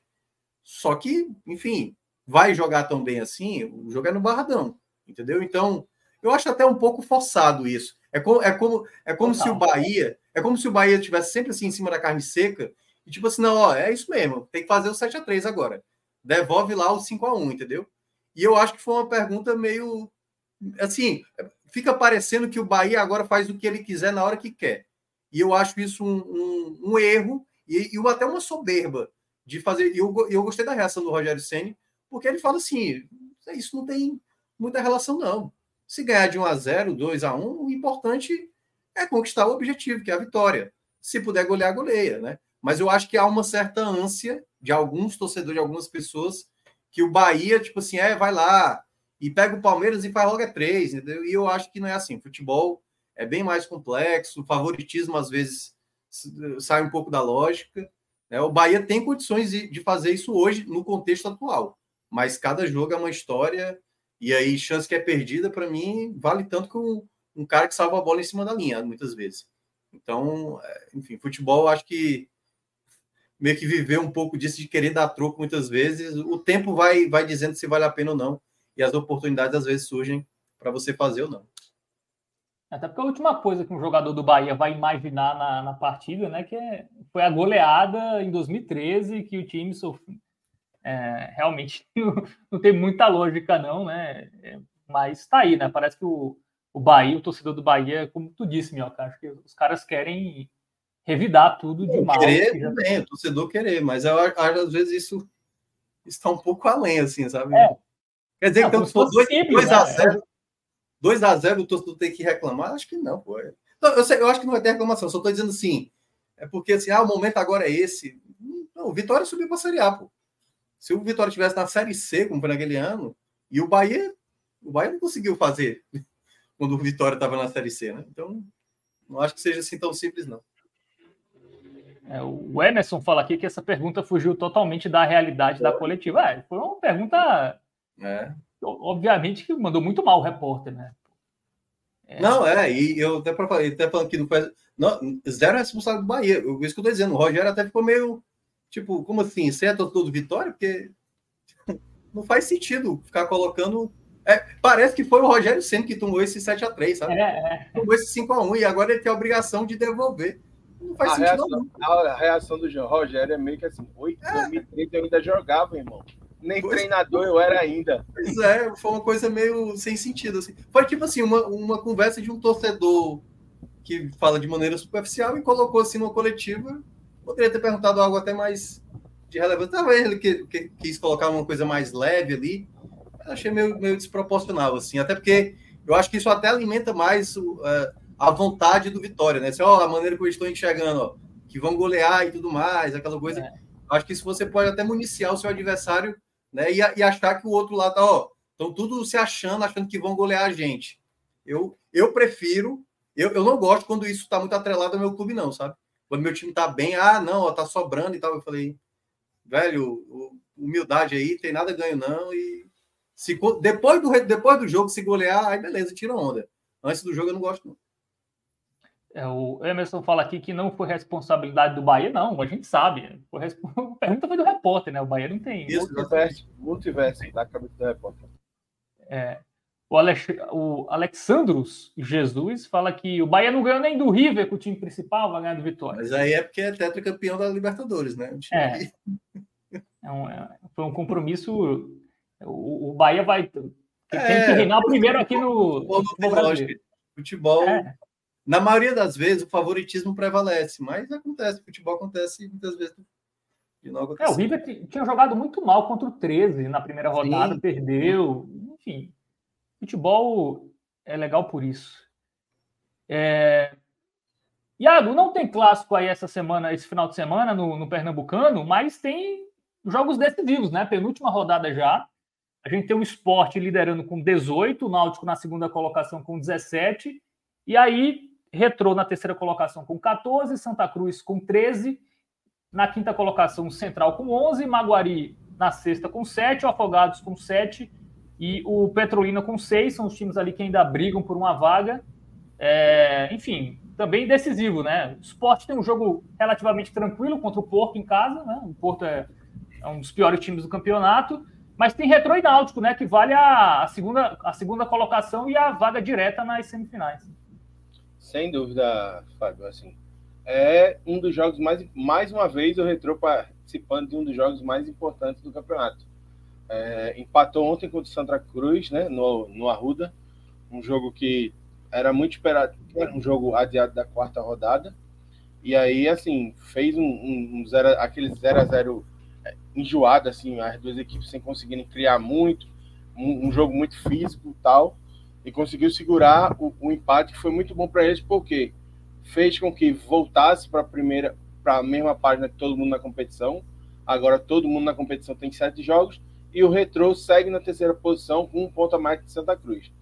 Só que aí vai enfrentar um Náutico que é, precisa vencer o Retrô para poder se garantir logo nas semifinais, né? E aí esse resultado pode ser um diferencial para ajudar o Santa, que vem nessa perseguição da vaga para a Série D de 2025. O Retrô é, o clube, é um dos representantes pernambucanos na Série D de 2024, junto com o Petrolina, e o Santa tenta voltar a ter um calendário nacional no, no ano que vem. Então, assim, em caso de derrota do Retrô, que joga contra o Náutico no domingo, o Santa Cruz, se fizer o dever de casa e vencer o Afogados na segunda-feira à noite, já daria esse X, subiria para a terceira posição e iria para o último jogo do campeonato diante do Central em Caruaru para fazer aquela história do vencer e entrar. É vencer, conseguir a vaga e dar a si mesmo como a missão cumprida, de conseguir a primeira vaga sem precisar, sem depender do desempenho no mata-mata. Porque a gente sabe que no mata-mata costuma ser muito mais complicado.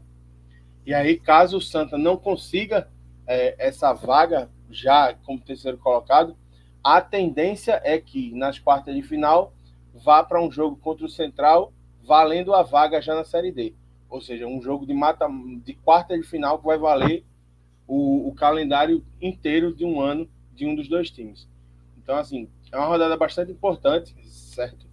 O esporte, se, se tudo ocorrer dentro do, do esperado, deve bater o Porto na abertura da rodada e garantir a sua classificação já como, como um dos semifinalistas, talvez até dependendo do resultado do Náutico com o Retro, já consiga encaminhar a classificação como primeiro e melhor e melhor colocado da primeira fase, conseguindo assim a vaga direta para a Copa do Brasil. E para os outros times que estão na briga é justamente essa questão da divisão das vagas da Copa do Nordeste e os mandos de campo da do das, do mata-mata do estadual. A gente ainda vê o, o Maguari, o Petrolina e o Afogados brigando por, por uma, pela última vaga né, nas quartas de final. E aí a gente vê o Maguari vai receber o Flamengo de Arco Verde, que é o lanterna do campeonato, em casa no domingo. E o Petrolina vai para um jogo difícil contra o Central no, no Sertão Pernambucano, no Paulo Coelho. Então é uma rodada importante, com muitos jogos que podem alterar bastante a tabela. E aí, Minhoca, o torcedor do Santa vai ter que torcer para o rival, né? Não tem saída, né? Tem, Arthur já falou ontem aqui, ele desde o começo já era esporte náutico antes de começar qualquer coisa, né? Mas é um cenário aberto. Eu acho que essa penúltima rodada vai dizer muito, né? O esporte tem tudo para terminar nessa primeira colocação. Vai depender muito do Náutico aí, mas se por acaso na última rodada é, ainda tiver uma possibilidade, aí pode ser que o Náutico consiga assumir ainda essa primeira colocação, né? E o Santa Cruz precisa é, secar realmente o retrô para ver se garante logo essa vaga para a Série D do próximo ano, se ele vencer essa última rodada, já que o retrô também vai ter um jogo muito acessível na última rodada. Então, essa penúltima rodada vai dizer muito aí o caminho de cada equipe para essa última rodada do Pernambucano.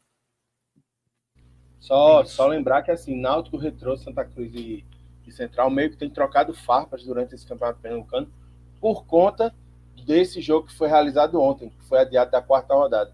Porque é. É, Santa e Retro entraram num acordo por conta de uma interdição do Arruda para poder jogar os, a partida mais para frente e tem mais tempo de descanso. Enquanto Náutico e Central se enfrentaram e depois enfrentaram é, o Náutico enfrentou o Santa e o Retro enfrentou o Central já no final de semana, ou seja, Náutico e Central tiveram pouco tempo de descanso, mas para o Náutico não fez tanta diferença mas o Central fez, acabou que só conseguiu dois empates nas duas partidas. E aí acabou sendo o grande perdedor junto com o Santa dessa pausa. É, mas acho que no final das contas, para o Náutico, né, acabou sendo positivo, porque o Retro jogou na quinta, vai jogar no final de semana contra ele. É, se o jogo fosse na data prevista, o, o Retro teria semana livre, enquanto o, o Náutico teve um compromisso difícil na Copa do Nordeste, então achei que, no final das contas, acabou não fazendo tanta diferença assim é, para nenhum dos lados. É isso, né? Vamos aí. É, lembrando que o, primeiro, o, o melhor classificado fora esporte náutico já garante uma vaga na Série D. Né? Então, por isso tem essa briga entre Retro, Santa Cruz e Central por essa é, primeira vaga, né? Porque são duas vagas, primeira uma no mata-mata. E outra para a classificação aí... geral. Isso. É, tô achando que o, que o Santa tem boas chances, viu? Acho que ele tem, depende tem, dele. Eu acho que o Retro não ganha do Náutico. E aí, se o Santa fizer o seu dever de casa, né? Vencer o Afogados, ele fica na frente, hum. só depende de si na última rodada contra o Central isso. Que é fora de casa, né, esse jogo?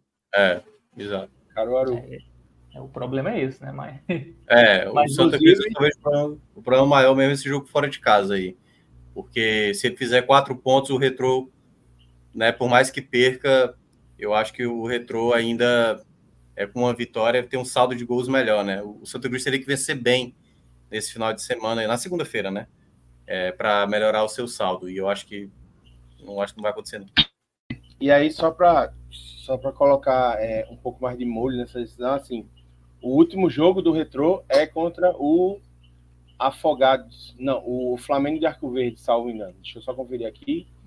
E esse, isso mesmo, pronto. Seria como visitante contra o Flamengo de Arco Verde, só que aí, é, por conta de problemas de iluminação no local onde jogaria é, a partida, que é o, o Sete Minutos em Belo Jardim, a partida acabou sendo realocada para a Arena de Pernambuco, que é onde o Retrô manda os seus jogos. Ou seja, o Retrô mandou todos os nove, vai mandar todos os nove jogos da primeira fase do Pernambucano na Arena Pernambuco ou em estado de rivais já estão na região metropolitana do Recife.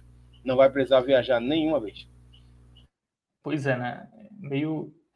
O ruim de campeonato com turno só é isso, né? Que é. Ele já é, naturalmente ele já fica desequilibrado por isso. Aí tem essas essas coisas extras, né, como aconteceu com o Flamengo de Arco Verde, aí o, o Santos acho que foi duas vezes, né? Vai duas vezes, né, para o interior. É, Petrolina e Esporte foi na, na arena, né? É. O Esporte também se deu bem, né, nessa aí. Acho que a estreia contra o Flamengo são, foi. O Santa são três vezes, vai duas vezes para Caruaru e foi uma vez para Petrolina. É, pois é. Apenas. É, mas é isso. Vamos, vamos acompanhar essas últimas duas rodadas. Rodada agora e no próximo final de semana, né? É. Isso. Boa.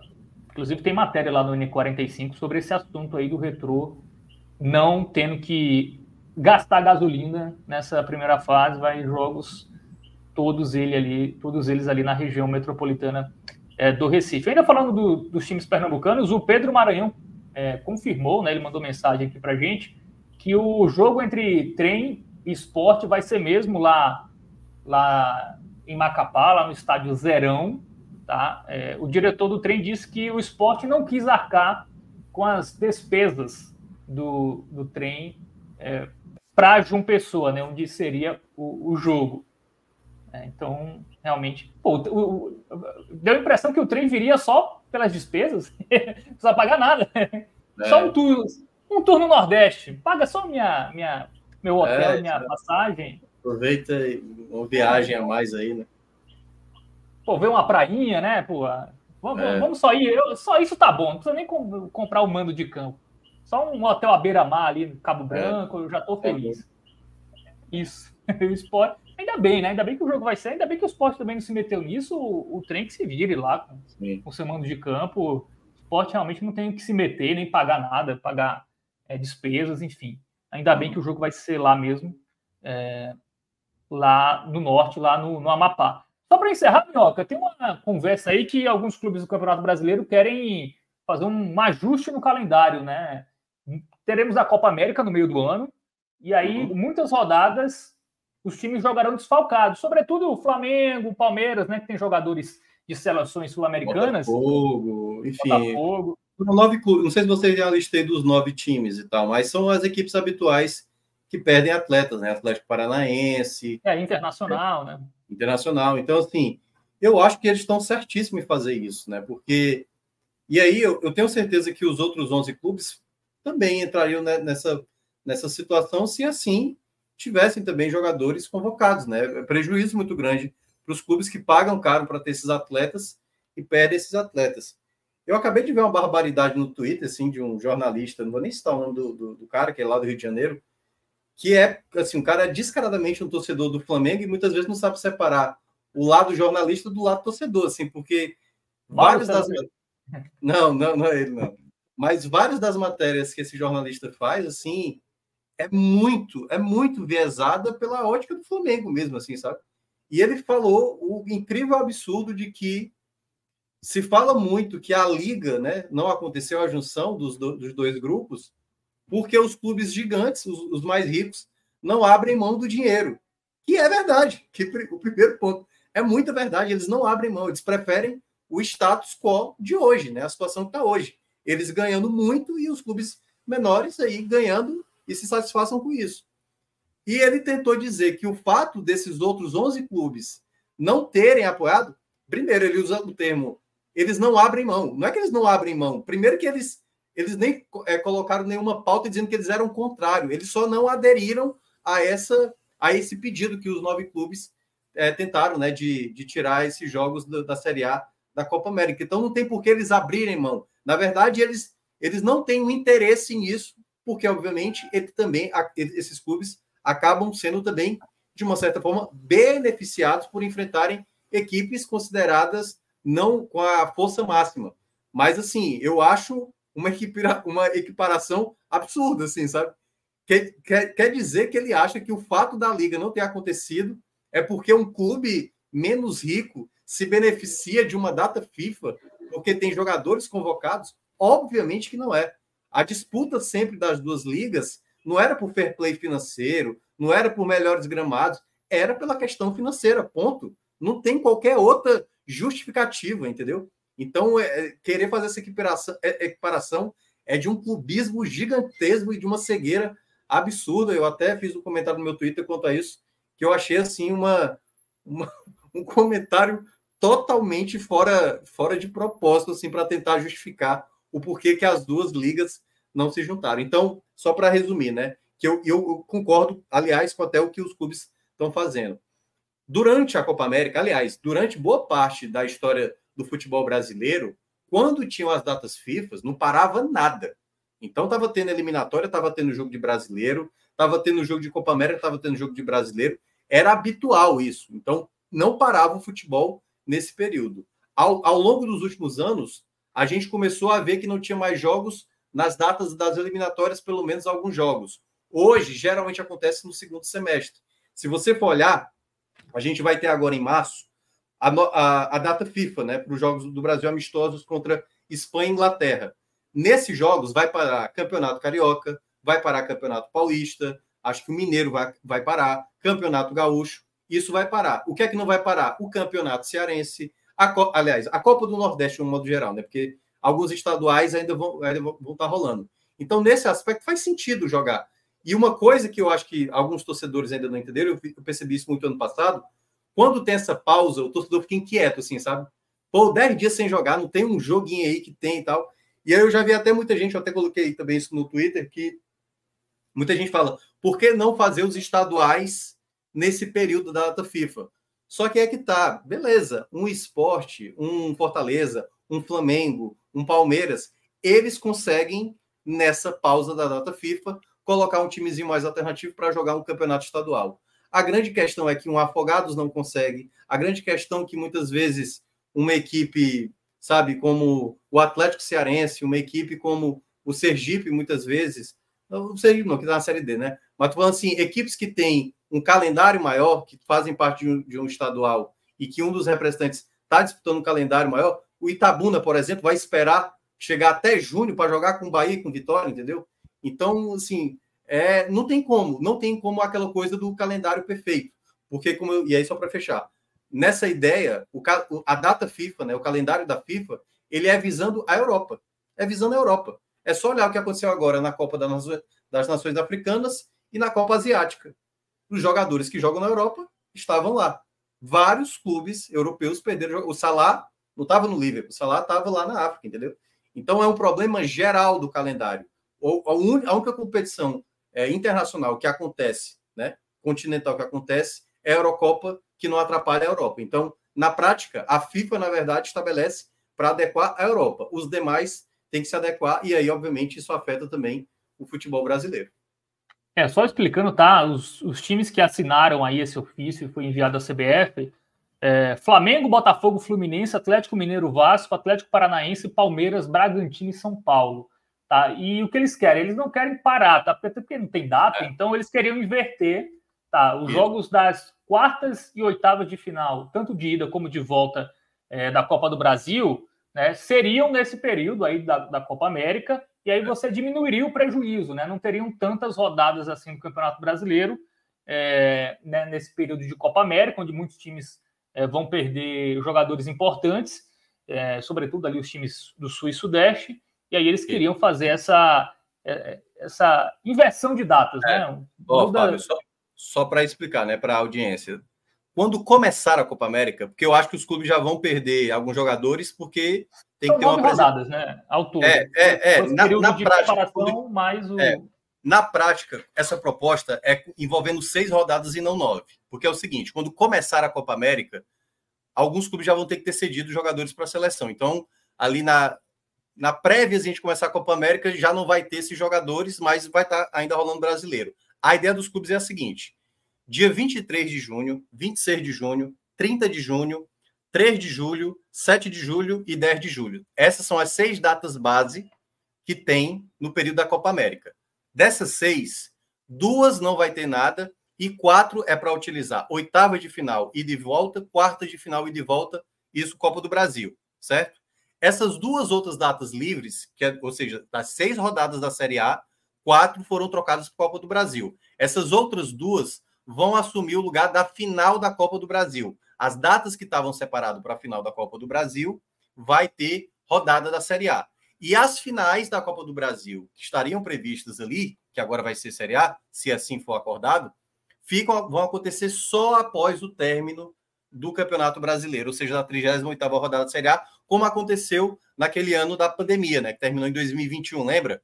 Quando terminou o brasileiro, aí teve aquele Grêmio e Palmeiras, depois a Copa do Brasil para definir. Então, o que os clubes pedem é que seja adotado esse formato. Eu até torço para que isso aconteça. Só que aí, entre dois motivos. As férias dos jogadores acabam sendo mais curtas, tudo bem que vão ser apenas dois times, né, esticando um pouco mais o calendário, então afetaria só, mais, é, só dois clubes, e no caso, isso daria margem. Agora, ninguém pode reclamar, obviamente, numa Copa do Brasil, ficar de fora por questão de ausência porque eles estão dando uma solução e a solução ainda afeta né, o, a, o calendário de uma certa forma. E como ninguém abre mão, né, a Copa do Brasil é dois jogos, eu acho até que a melhor alternativa seria transformar a Copa do Brasil mais em jogo único do que jogo de ida e volta. Pois é, Iago, acho que o time, até concordo com o Mioca, acho que faz sentido isso, essa procurar uma solução para não afetar tanto o Campeonato Brasileiro, que é o principal torneio do país, mas um pouco tarde, né? O calendário da CBF é, foi divulgado ano passado. Os clubes perceberam agora isso, eles vão se juntar agora, vão pedir um ofício agora. É, poderia, poderia todo mundo sentar antes, né? É, é, é a história do, do, futebol brasileiro que a turma só se mobiliza quando cala perto, né?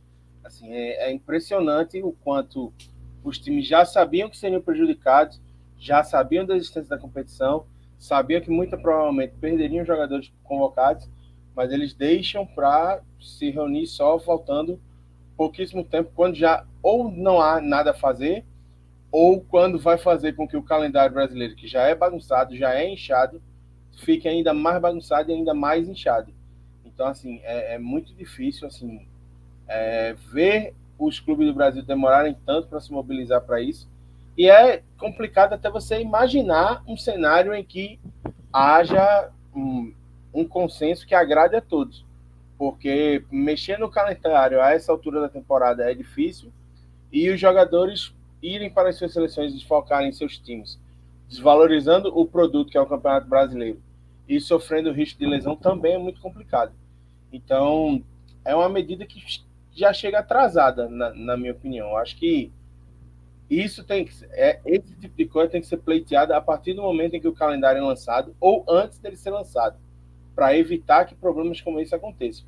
Não pedir depois que já está tudo resolvido. Depois que está tudo resolvido, é muito mais difícil conseguir alguma coisa. É, acho que seria mais, mais. Pode falar, meu.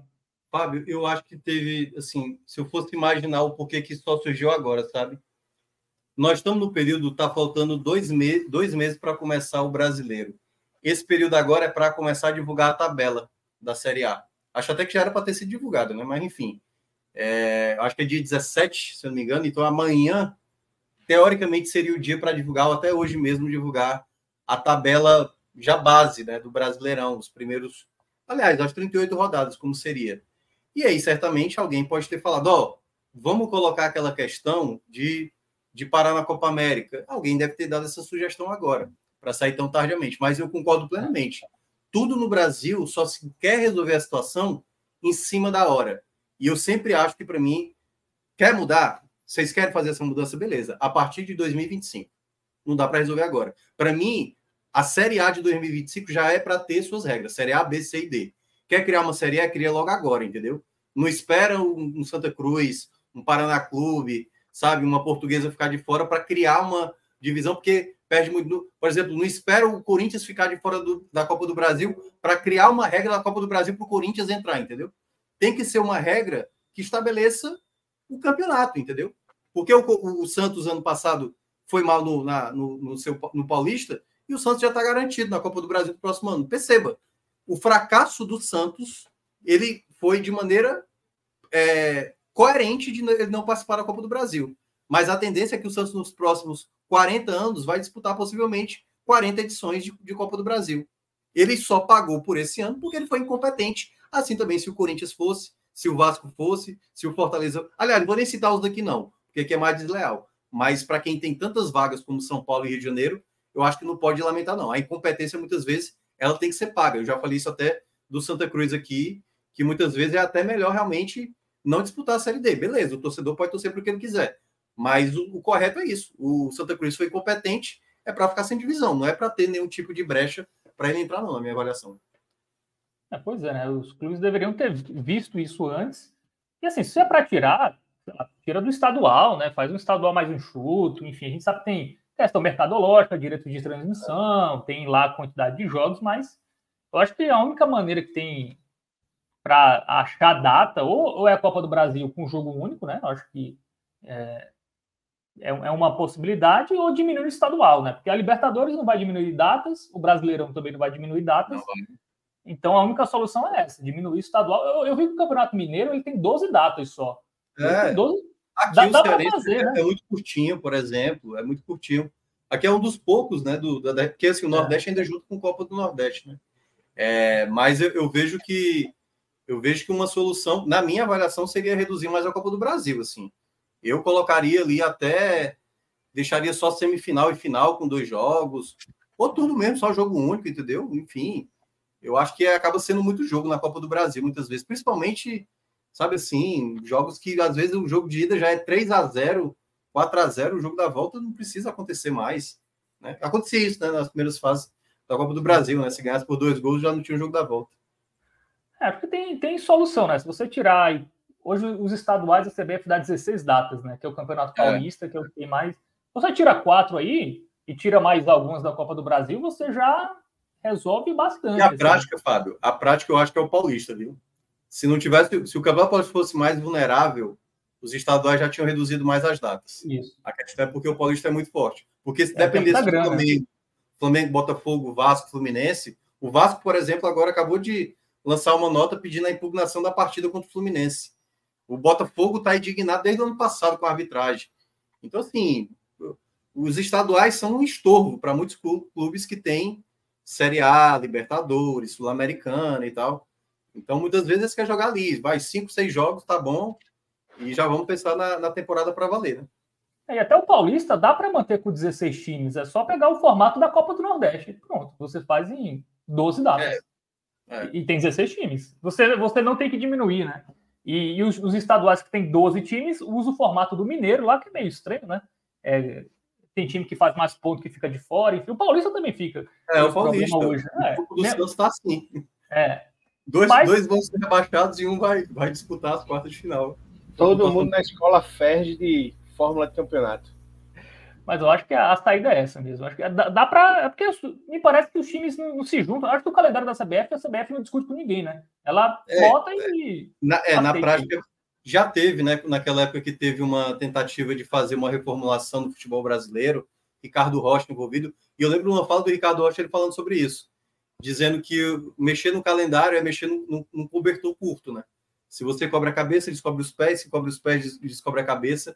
E eu, que gosto muito de calendário, acompanhar o calendário do futebol brasileiro, de fato, é muito difícil resolver essa situação.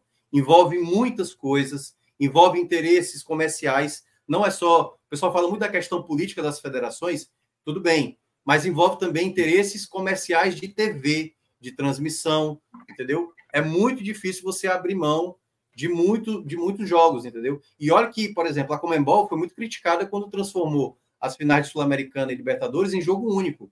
Meu amigo, se fosse dois jogos, era mais um problema ainda, entendeu? Um jogo, um jogo a mais da Comembol já seria um problema muito grande. Então, tem muitas coisas a resolver, mas para isso teria que quebrar muitas lógicas do futebol brasileiro, sabe? Com TV, com federação, com estaduais. Enfim, é, é, é um trabalho muito difícil. Não é um trabalho tão simples como muita gente acha também, não. Pois é, vamos ver o que, que isso vai acabar dando. Eu até acho que para os clubes nordestinos, né? Acho que até seria uma boa, né? Porque eu acho que nem Fortaleza nem Bahia irão perder jogadores, ou pelo menos muitos jogadores nessa Copa América, então. No, é, vai, pode. Quem, quem cai na Copa do Brasil aí pode prejudicar, né? Se o Bahia ou o Fortaleza caírem muito precocemente, aí nesse período é um mês praticamente sem ter nada, né? Sem jogar nada. É, tem, tem esse detalhe também, mas enfim, vamos, vamos ver aí o que. Eu acho que não vai dar em nada, tá? Até porque são nove times de 20, né? Já não é a maioria. Ainda mais agora no, no meio do caminho, eu acho que. Eu acho que é capaz, viu, Fábio? Eu acho que é capaz. Não, não vou duvidar, não. É, eu, eu, eu, acho que vai ser difícil. Porque assim, já tem nove, entendeu? É porque... Convencer, convencer não, problema, dois aí. O problema é convencer quem tem os direitos de transmissão, né? Não, ah, aí é, aí eu já não sei. Que aí, mas o que eu tô dizendo assim, convencer a maioria dos clubes, eu acho que. Porque a Copa ser... do Brasil paga muito, né? Quem detém os direitos paga muito. Aí você vai tirar os principais jogadores da, das fases agudas ali, eu acho difícil. É, enfim. Mas é assim, é assim que eles quiseram. O Flamengo, por exemplo, se cai no oitavo de Copa do Brasil, não foi essa a ideia que ele quis, porque era jogo de Série A. Ele preferiu. Tá, tá, ele tá querendo colocar no período da Copa América um jogo de Copa do Brasil. Ele prefere arriscar cair numa Copa do Brasil do que perder ponto no jogo é. de Série A. Para ele faz sentido mesmo. Eu, é, enfim, eu, eu acho que ainda que a Copa do Brasil, nesse sentido, eu colocaria realmente não não para eu preferia ele colocar o jogo de Série A, mas querem colocar a Copa do Brasil que coloquem. Eu eu sou a favor. É, a Premier League agora ela, ela quando teve a Copa Africana e a Copa Asiática, ela meio que botou várias copas aí durante o mês de é, janeiro. É, até habitual assim, né?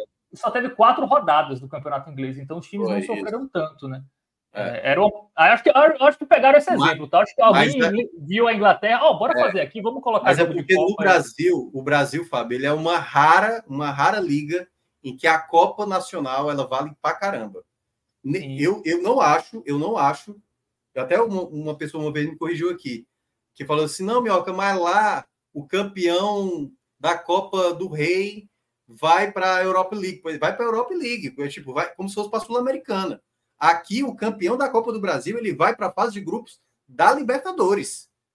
Eu não conheço, assim, pode ter, mas Copa Copa Nacional, vale vaga no principal torneio continental numa fase de grupos, só a Copa do Brasil conheço. Só a, a Copa Argentina do Brasil. também, né? A Copa Argentina, eu acho que também. A Copa Argentina eu, eu já não tenho tanta certeza. Eu acho que talvez seja para a fase pré. Para fase de, fase de grupos, eu acho que não. Mas, assim, é, é, é, uma, é uma Copa que vale para caramba, entendeu? A, a, a, Copa brasileira, ela pesa muito mais do que as Copas nacionais de outros países. Por isso que, muitas vezes, o Manchester City cair numa, numa Copa da Liga Inglesa lá, assim, tudo bem, beleza, estou focado na Champions, estou focado na Premier, não é vexame, né? Aqui não, aqui a Copa do Brasil tem, tem pressão se o time cair. Aqui até estadual tem pressão, meu amigo, que dirá é, pois é. Copa do Brasil. É, algumas mensagens aqui, antes da gente se despedir. É, Minhoca quer cestar, né? Minhoca daqui a pouco vai abrir umas latinhas aí. É, mas tem o Guga Love falando que o Iago tosse para o retrô. Viu uma Fênix aí na sua cadeira? Procede isso aí? A Fênix tem. A torcida pelo retrô aí tá em falta. Foi o Laércio que mandou essa cadeira para você, Iago? Nada, isso aqui foi uma promoção da Amazon, que inclusive me deu uma dor de cabeça arretada depois. Papo pra outra história. Papo pagamento. Tem o Ives Gonçalves. Minhoca, cadê você? Eu só vim aqui só para te ver. Olha aí. O Ives está aqui, fã do Thiago Minhoca. É, e ele Quem fala: é chame, chame, o MR para participar da live daqui. Quem, quem é MR? Grande é Márcio, Márcio Renato, que ah. tem um canal juntamente com outros, outros torcedores do Fortaleza, né, que é o chamado Glória e Tradição. E MR, ele é fã do 45 minutos. E se eu fosse para explicar para vocês como o MR é, ele é o Fred Figueroa versão Fortaleza. Resumindo é isso. O homem também não é gosta fire. de escola de samba, é isso.